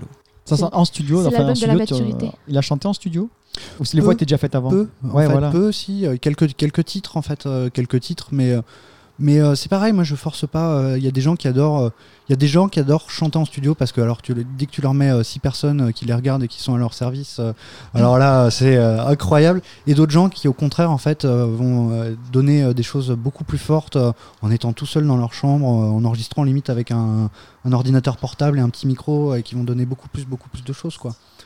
Donc donc voilà, il y a des titres qu'il a chantés en studio euh, à, des mom- à des moments où il a voulu, où il l'a senti en fait vraiment, où il a senti que c'était euh, que ça- qu'il pouvait aussi se passer euh, quelque chose sur ces titres-là et puis sur d'autres où, où il a chanté en studio mais plutôt seul. Et pareil, au niveau des chœurs, ça se fait en studio ou ça se fait en amont aussi euh, de façon euh, un peu isolée? C'est un mélange. C'est un mélange? Ouais, c'est un mélange. Ouais. C'est un mélange. euh, c'est un mélange parce que des fois, en fait, il va y avoir euh, 24, vo- 24 voix pour euh, 24 voix pour faire un, un chœur ou un Un ensemble. ensemble Et du coup, euh, des fois, enregistrer les 24, on n'a pas le temps ou, si, ou ça peut se faire des fois dans voilà, si- s'il y a des choses qu'on peut garder. euh, Enfin, ça peut être voilà, c'est différent. Non, enchaîne pas. T'as t'as connu, euh, t'as connu Calogero quand toi? Connu musicalement, je parle. pas- Musicalement, euh, sur, euh, je pense que c'est Prendre Racine, moi, le premier titre que j'ai euh, que j'ai entendu. Oui, comme, beau- comme Ouais. le grand public en, gros, en Ouais. même temps que. Ouais, je pense. Donc devant toi, tu as tous les albums de. Calo. Est-ce que tu as entendu Est-ce que tu as écouté celui-là Ouais, je l'ai écouté depuis, ouais, ouais, ouais. C'est pas mon préféré. Pas ton préféré C'est pas mon préféré. euh, c'est pas mon préféré. C'est pas une question de chanson parce que il y, a- y des chansons que j'aime. C'est juste vraiment c'est euh, c'est la réalisation qui est pas du tout euh, moi ce que Ouais, j'apprécie début, entendre. euh. Mais euh, mais il y a des il y a, quand même des choses euh, il y a des choses intéressantes et je pense qu'avec le recul euh, effectivement du coup là, je voilà, c'est pas ce que je préfère, mais il y a des choses qui sont, qui sont, qui sont bien. Je trouve que c'est surtout c'est une époque en fait aussi en plus qui a un son particulier et qui est pas un son que j'apprécie non plus.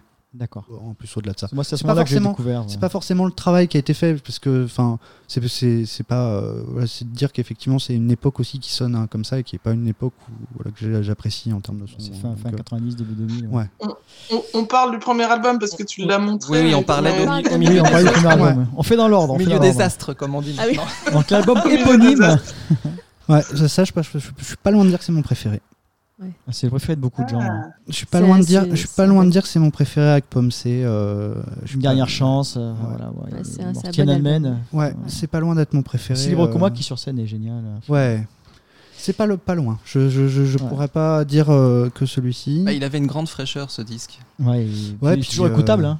Non, puis je trouve que c'est les chansons, quoi. Les chansons, Ouais. euh, c'est genre juste. Ouais. euh, la, la Ouais. moitié, c'est des classiques, quoi. hein. Ouais. C'est Ouais, quand même. ouais. euh, Il n'y a pas grand monde qui est capable de dire ça pour libre. Et puis, disques, et puis les textes sont quand même assez fous quand même. Les textes euh, L'album Ouais. 3, Ça aussi, c'est pareil. Ça, euh, comment dire ça amorce Pomme C, je trouve. Pour moi, en fait, c'est un peu la transition entre ces deux-là. Bien Ouais. sûr. Mais c'est Et en fait, pour moi, je l'aime moins que celui-ci et moins que celui-ci. En fait, au final, je sais pas comment dire. C'est Ouais, que il est le cul entre deux ce qui, ce qui est encore dans ce qui, ce qui ressemble encore à ça, en fait, je le préfère là-dessus. Et ce qui ressemble un, un peu à ça, en fait, je le préfère là-dedans. Donc j'ai Mm. Trois. ça, si je me trompe pas, c'est son plus gros succès. mais- Quoi. Oui, plus Ouais, grosse vente, C'est hein. plus Oui, grosse vente. plus grosse vente. On parle en millions là. c'est- C'est euh, Face à la mer et si seulement. Ouais. ouais. Celui-là, bon, bah, Ouais. C'est Ouais, une belle dédicace dessus. Ça va très très bien. Euh, moi, je, je- je l'aime beaucoup parce que j'aime particulièrement les textes en fait de ce disque-là. fait. Fantasy. Et euh, j'ai- j'aime beaucoup la réal de j'aime beaucoup la du Minsky dessus, mais j'aime surtout beaucoup beaucoup les textes et la, co- la cohérence des textes. euh, de tout tout tout euh, tout le déroulé du disque, je le trouve incroyable en termes de texte en fait. Moi j'adore la, la chanson Moditel par exemple qui commence et puis qui finit pas Mm. pareil. Et que, je trouve magnifique. euh. Ouais. Par contre, c'est l'album qui a eu le moins d'extraits. Ah oui, de Pomme C. en- Ouais, aussi, moi. euh, Trois ouais. titres seulement ont été exploités en single sur cet album. Alors que Et pour tous les encore. autres, pour tous les autres, c'est 5, 6 voire 7. Ensuite le double album. D'abord, il y a celui-là. Ah oui Et l'embellie d'abord. Il y a Celui qui n'existe pas, c'est vrai. Bon, Ça, bon, ça l'embellie, bon, c'est bon. Euh, on passe.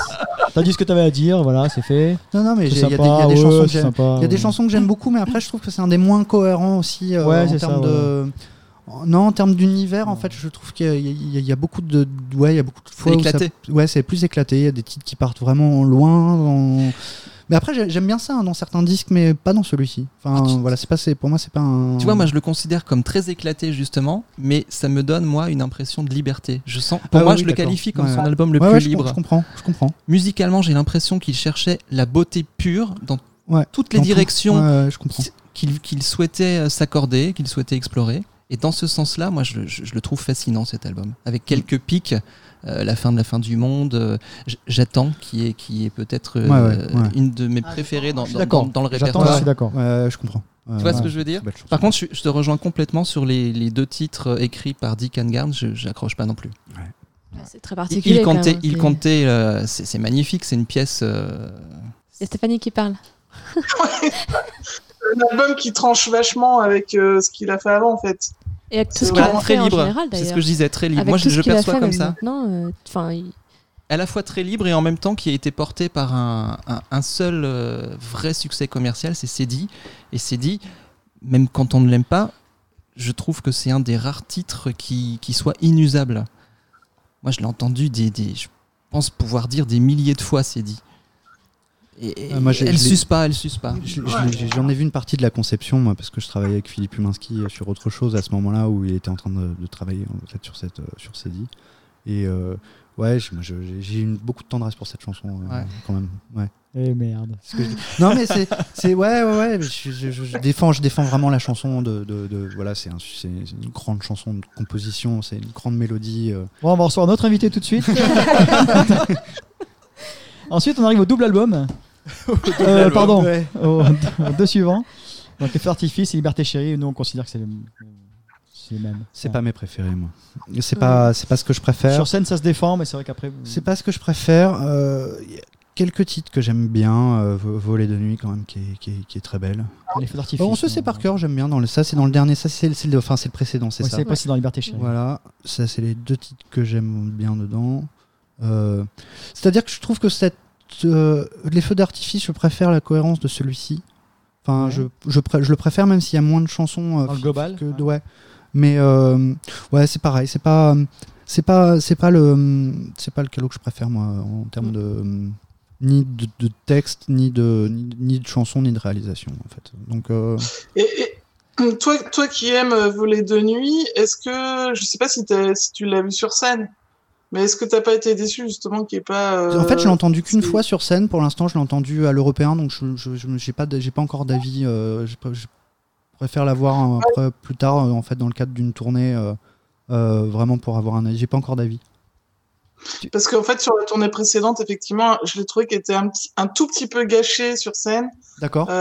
Qu'il y avait des, des solos qui avaient pas, euh, qui avaient pas sur, euh, enfin, qui, qui étaient sur le disque, Ouais. qui étaient vachement importants dans la, dans la chanson et que, qu'on ne retrouvait pas sur scène. Alors que pour moi, Voler de nuit, c'est une de mes, dans mon top 5 des chansons. Ouais, ouais, Donc, d'accord. euh, Je comprends. Vraiment beaucoup. Et puis il y avait l'aspect vocal aussi, moi j'ai trouvé sur Voler de nuit euh, dans la tournée précédente. Pour moi, c'était pas Calo était pas au top de sa forme vocalement sur cette tournée. Il y avait des problèmes de voix qu'on a qu'on a souligné plusieurs fois ici d'ailleurs. Et en particulier sur Voler de nuit, moi j'avais euh, j'avais euh, ça me faisait un peu mal. Elle, elle est un peu dure quand même à chanter. Elle est très Elle est difficile. quand même assez dure à Très chanter. difficile, il y, a des, il y a des poussées qui sont importantes et Calo souffre. On le voyait souffrir euh, sur ce titre. Tu vois, bon, là, après, on arrive donc à Centre-Ville. Là, tu as entendu, donc on est tous d'accord, on est tous unanimes pour dire que, c'est le moins bien. non, que c'est vraiment ce qui s'est fait de mieux depuis, depuis, depuis Bah, longtemps. oui, hein, depuis, depuis- depuis les derniers, trois derniers. Mais voilà. Et tu as, tu as vu Mauvais Perdant sur RFM Tu as pu regarder euh, ce qu'il avait fait? Non. Non? Ouais, À l'occasion. J'ai J'aime pas, beaucoup- j'ai pas j'aime regardé, beaucoup j'ai cette pas regardé du chanson, coup. euh, euh, j'ai pas regardé encore. C'était la session. euh, C'était une semaine après l'européen, c'est C'est ça? ça, Ouais, ouais, c'est je l'ai- RFM. je l'ai pas regardé encore. ça. Non, pour boucler sur, sur Centre-Ville, est-ce qu'il y a des, des morceaux qui pourraient, euh, euh, je sais pas, euh, avoir une seconde vie, euh, une seconde vie créative Je sais pas, des versions, des versions alternatives ou des versions euh, modifiées ou... Ouais, je sais que c'est un petit peu en. Il y a, y a- y a quelques, il y a des chantiers. euh, Il y a des chantiers. euh, effectivement, euh, il y a des, il y a des chantiers en cours. euh, effectivement. Réflexion On peut pas Voilà, en dire il y a des plus. Ouais, il y, a des- il y a des réflexions sur certains titres, ouais, effectivement. De, il y a au moins, j'en vois au moins deux là-dedans, effectivement, qui ont peut-être une, une, une, une vie potentiel. supplé- une vie Ouais. supplémentaire. Ouais. Une vie. Donc euh, des, sur des, sur des, des potentiels singles, c'est ça, pour des exploitations euh, Ouais. Ouais, ouais. Affaire à suivre alors. Affaire à suivre. Intéressant. J'ai oublié, euh, j'ai oublié, j'avais sorti pourtant. Euh, Circus. Circus, ah je oui. considère que c'est un album de Calo aussi, Circus. Ah, Enfin, pas complètement. Mais Non, c'est un travail Circus, collectif. j'ai remplacé Elsa deux fois dans Circus. Je suis allé faire un- deux promos, deux promos avec eux euh, où Elsa pouvait pas. euh. Ça, ça n'a pas eu le succès que ça méritait. Ça, J'aime beaucoup cet album. Ouais, ouais. je- après, je, je, je- il y a des chansons que j'aime vraiment beaucoup euh, dedans. Je les ai vues en concert. et j'ai- j'ai- C'est ce que j'ai dit. Et puis j'ai joué. J'ai j'ai quand même un problème avec le le- le- le- l'histoire en fait. L'histoire et le. Oui, bah, l'histoire, c'est signé Marie plein, Lostid. Ouais, hein, ouais, c'est un prétexte. c'est un- Je sais que c'est un, c'est un prétexte, Pardon. mais euh, mais euh, je, ouais, c'est- moi c'est plus l'histoire et le, le- c'est pas musicalement en fait. euh, j'ai pas aucun problème avec la musique. C'est plus le- l'em- l'emballage, la tentative de la tentative lier de, tout ça. de- de lier tout ça par une semi-comédie musicale qui est pas une comédie musicale. Mais euh, enfin, je sais pas, c'est plus le tout, ouais, tout l'à côté qui me plaisait moins en fait.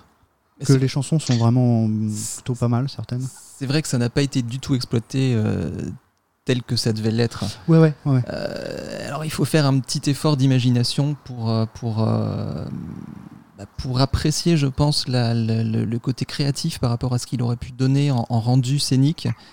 Mais c'est vrai que c'est un, c'est un projet, c'est un projet vraiment à part, Circus. Moi, j'ai trouvé Calogero très détendu quand il tournait avec Circus. J'ai trouvé, Ah, trouvé bien. super il détendu. était- C'était, j'ai trouvé, voilà. Il était su- bah déjà, il Ça était avec, fait du bien, il était avec ses ouais. potes, il était avec ses Ouais. potes, il était, tout ne reposait pas sur lui, donc il avait moins de pression. Il est accessible après. Moi, je l'ai retrouvé un peu comme ça quand il est venu faire la basse et la voix effectivement sur la rosée avec Mokayesh, où en fait Ouais. le fait de, de se retrouver au milieu de tout, enfin au milieu du studio avec euh, un batteur, un guitariste à côté et d'avoir Pas euh, tout sur ses tout ne épaules. dépend plus de ouais, lui, ouais, voilà. ouais. Que du coup, d'avoir effectivement ce- cette place euh, de bassiste et chanteur oc- occasionnel, mais pas uniquement principal, ou du coup, euh, voilà, c'est qu'effectivement, ça, ça- ça doit lui rappeler, euh, ça doit lui rappeler les groupes, en fait, les Bien groupes sûr. de musique. Ouais, où de- Tout ne repose pas sur de- lui, il a pas la- moins Voilà, l'impression. et- oui, du coup, ça, ça remet dans une position qui est une position qui est, qui est agréable parce que parce qu'il la connaît peut-être un peu moins et elle est intéressante aussi parce qu'on contribue d'une autre façon. euh. Il était redevenu super accessible en plus de fait de faire Ah, des petites salles et tout. euh, Moi, je me souviens, c'était- c'était c'était vachement marrant. À la sortie des, des représentations de circus, il venait carrément nous aborder pour nous demander alors, euh, c'était comment? Vous avez tel passage, machin, truc. Alors que sur ses tournées solo, c'est fini, ça y est, on voit plus. Ah bah, tourner, tourner solo, on sait tous comment ça se passe. Bon, tu me diras, il y a Euh, certains, il y a des groupies, euh, faut, euh, il faut les gérer. c'est- hein. C'est la fuite, c'est la fuite euh, le plus vite non. possible. Et...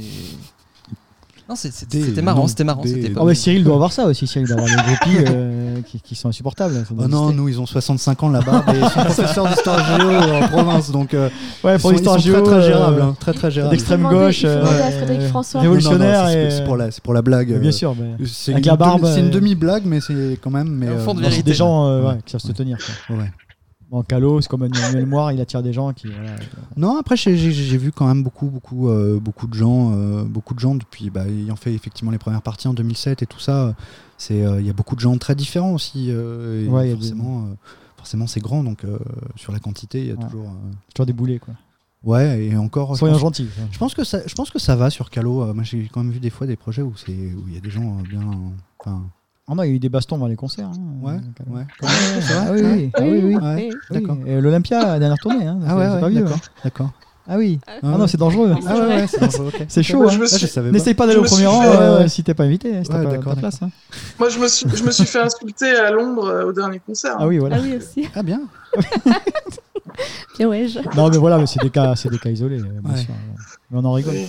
Ouais, mais le problème Mais c'est je, que mais je comprends que du coup, lui, il soit pas tenté d'arrêter. C'est eux qui prennent toute la place en fait. C'est toujours, Ah, toujours pareil. c'est les plus bruyants qui- Ouais, c'est les plus bruyants qui font. mais- Bah, ça va, nous reste à notre place. euh, on est bien là. Ouais, mais c'est c'est un peu, c'est un peu frustrant parce que t'as envie, de- toi aussi t'as envie de discuter avec l'artiste, pas tous les jours évidemment, mais une fois. Oui, d'échanger un mot. avoir euh, l'opportunité de discuter avec lui et tu peux pas parce que t'as as, l'autre gros pied à côté là qui fait sa qui fait sa gros pied Qui veut sa prend toute la 50e place, photo. voilà. et- Ouais. Bon, on l'invitera ici, il viendra, plus détendu. Ça, va- ça va lui plaire là, ici, on parte. Et- À Créteil, ouais. Déjà, il faut savoir où c'est parce qu'on ira le chercher. Euh, ben voilà, écoute, est-ce que tu as des, des- des- des coups de cœur ou des coups de gueule à partager? Euh, non, des coups de cœur. Euh, euh, pff, oh non, je vais pas te parler de Billie Ci- Eilish. cinéma, non plus, euh, cinéma. euh, Euh, cinéma, si, si, cinéma, euh, Titan, je suis allé voir, moi que j'ai adoré. Alors j'adore Julia Ducournau, j'ai son Ouais, bah, film- ouais. grave, j'ai grave, là. grave, ouais, moi que j'ai adoré. Bah, va, faut aller voir le deuxième. Qui est- Tu aimes les films fantastiques, les films euh Ah ouais, ouais, je suis fan de films d'horreur, films fantastiques. Ouais. Tu connais le PIF Le pif, non. Le Paris International Fantastic Film Festival? Ah oui, je connaissais pas l'abréviation alors. Voilà.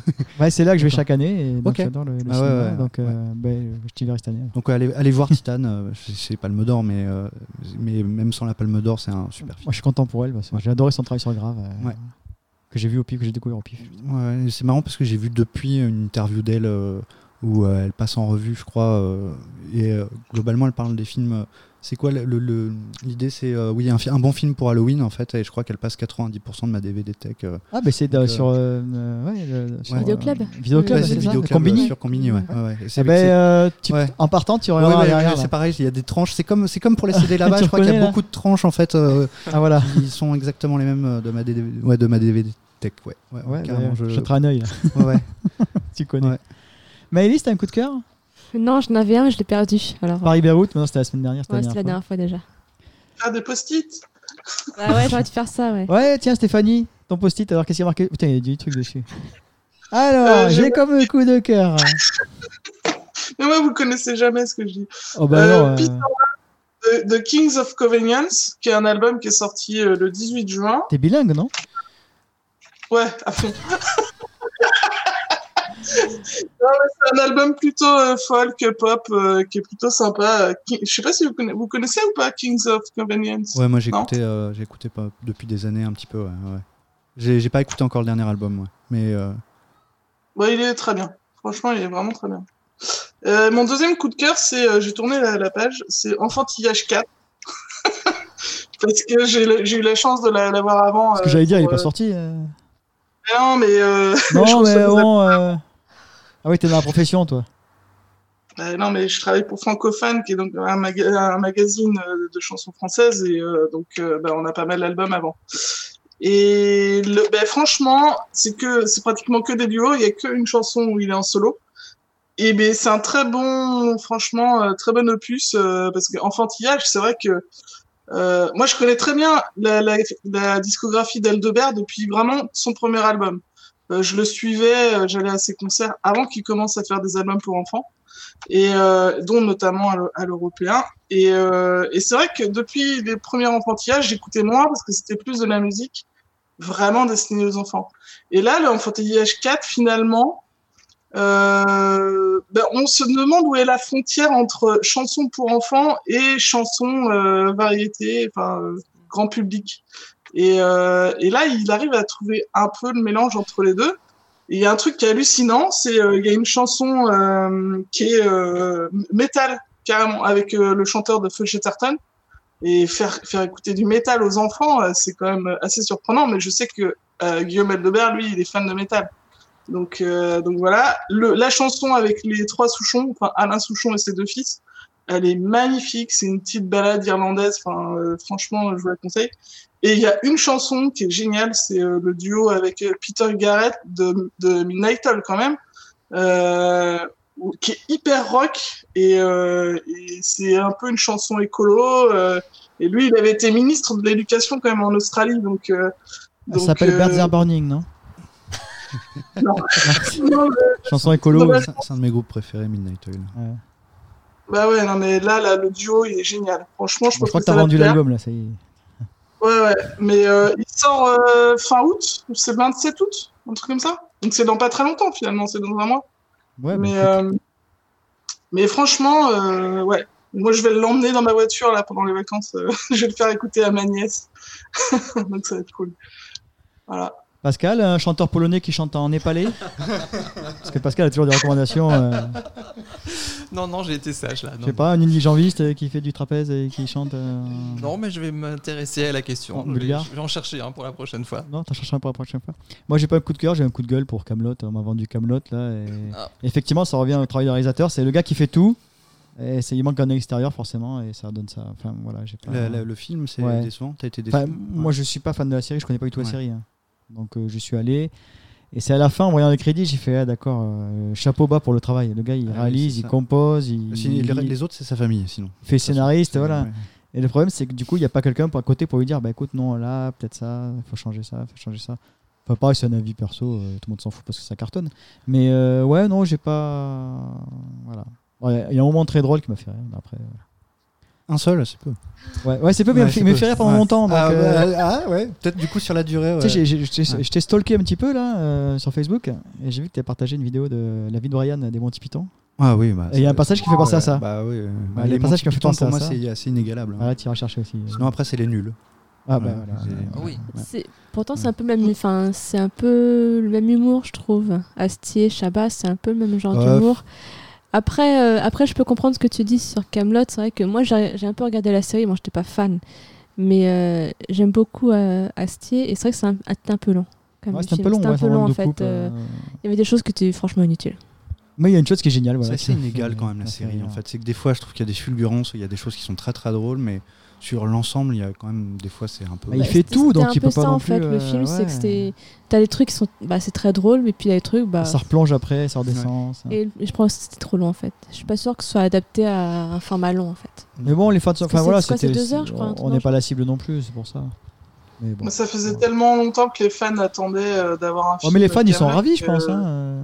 Bah, j'ai- moi, j'ai vu que des bons retours. Moi, j'ai j'ai jamais regardé vraiment Camelot, mais euh, ce que j'ai vu moi, c'est que les gens qui, qui l'ont vu euh, avaient vraiment adoré. Mais nous, demain, on va aller voir euh, Titan. peut-être- ouais. Faut peut-être être, Ah bon faut peut-être être déjà Ouais. fan de Camelot pour aller voir le film. Ouais, je pense. Ouais, c'est vraiment une continuité. Quoi. Alors que comme, euh, comme Valentin, j'adore Monty Python, moi, c'est c'est- c'est royal quoi. Ouais, C'est- ouais. La, la démarche, la, la ligue des, des démarches à la con, Ce euh, ouais, non, mais- démarches, ouais, ouais, le- il est incroyable. ouais. Ce sketch, ouais, ouais, ouais, je faut, pense. faut regarder ça sur YouTube.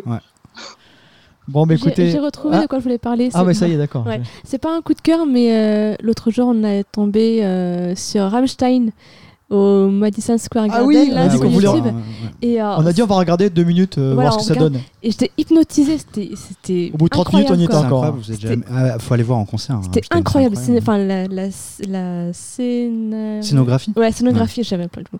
C'était incroyable, quoi. Visuellement, enfin, le avec son, le, le- avec la le le, ton était, ouf. le son était pourri parce que c'est YouTube, mais visuellement, c'était incroyable. Alors il y a le concert, euh, il y a le concert qui est sur Arte en ce moment. Ouais. Du coup, c'est euh, si- faut le, faut regarder euh, parce que du coup, si vous avez euh, un système là, il faut le regarder avec Ouais. le son. Ouais, C'est monstrueux. Ouais, c'était incroyable. En fait, on a dit on va regarder 5 minutes pour voir ce que c'est. Et au bout de 30 minutes, on était encore et devant. scotché, quoi. euh, enfin, je connaissais Rammstein de nom, j'avais déjà vu quelques clips, machin, mais euh, incroyable, quoi. Et voilà. Scotché. Hypnotisé, c'était incroyable. Bah, écoute, Valentin, merci, Bah, merci, merci, m'avoir merci, reçu, c'était un beaucoup. plaisir. Euh, voilà, on a été bien, on a été pro, on a essayé de, on a été- on a été sobre.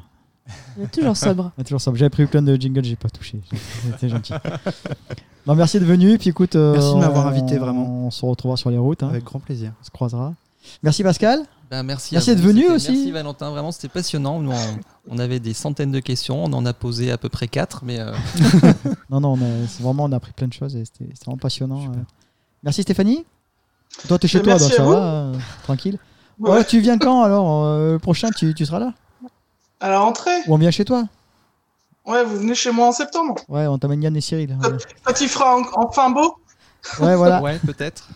Merci Maëlys. toujours. Merci. Et puis moi, je me remercie parce que je suis comme ça. Ah, ah oui, je te remercie. Allez, merci beaucoup à tous. On se quitte sur cette outro composée par Yannick Jamsin.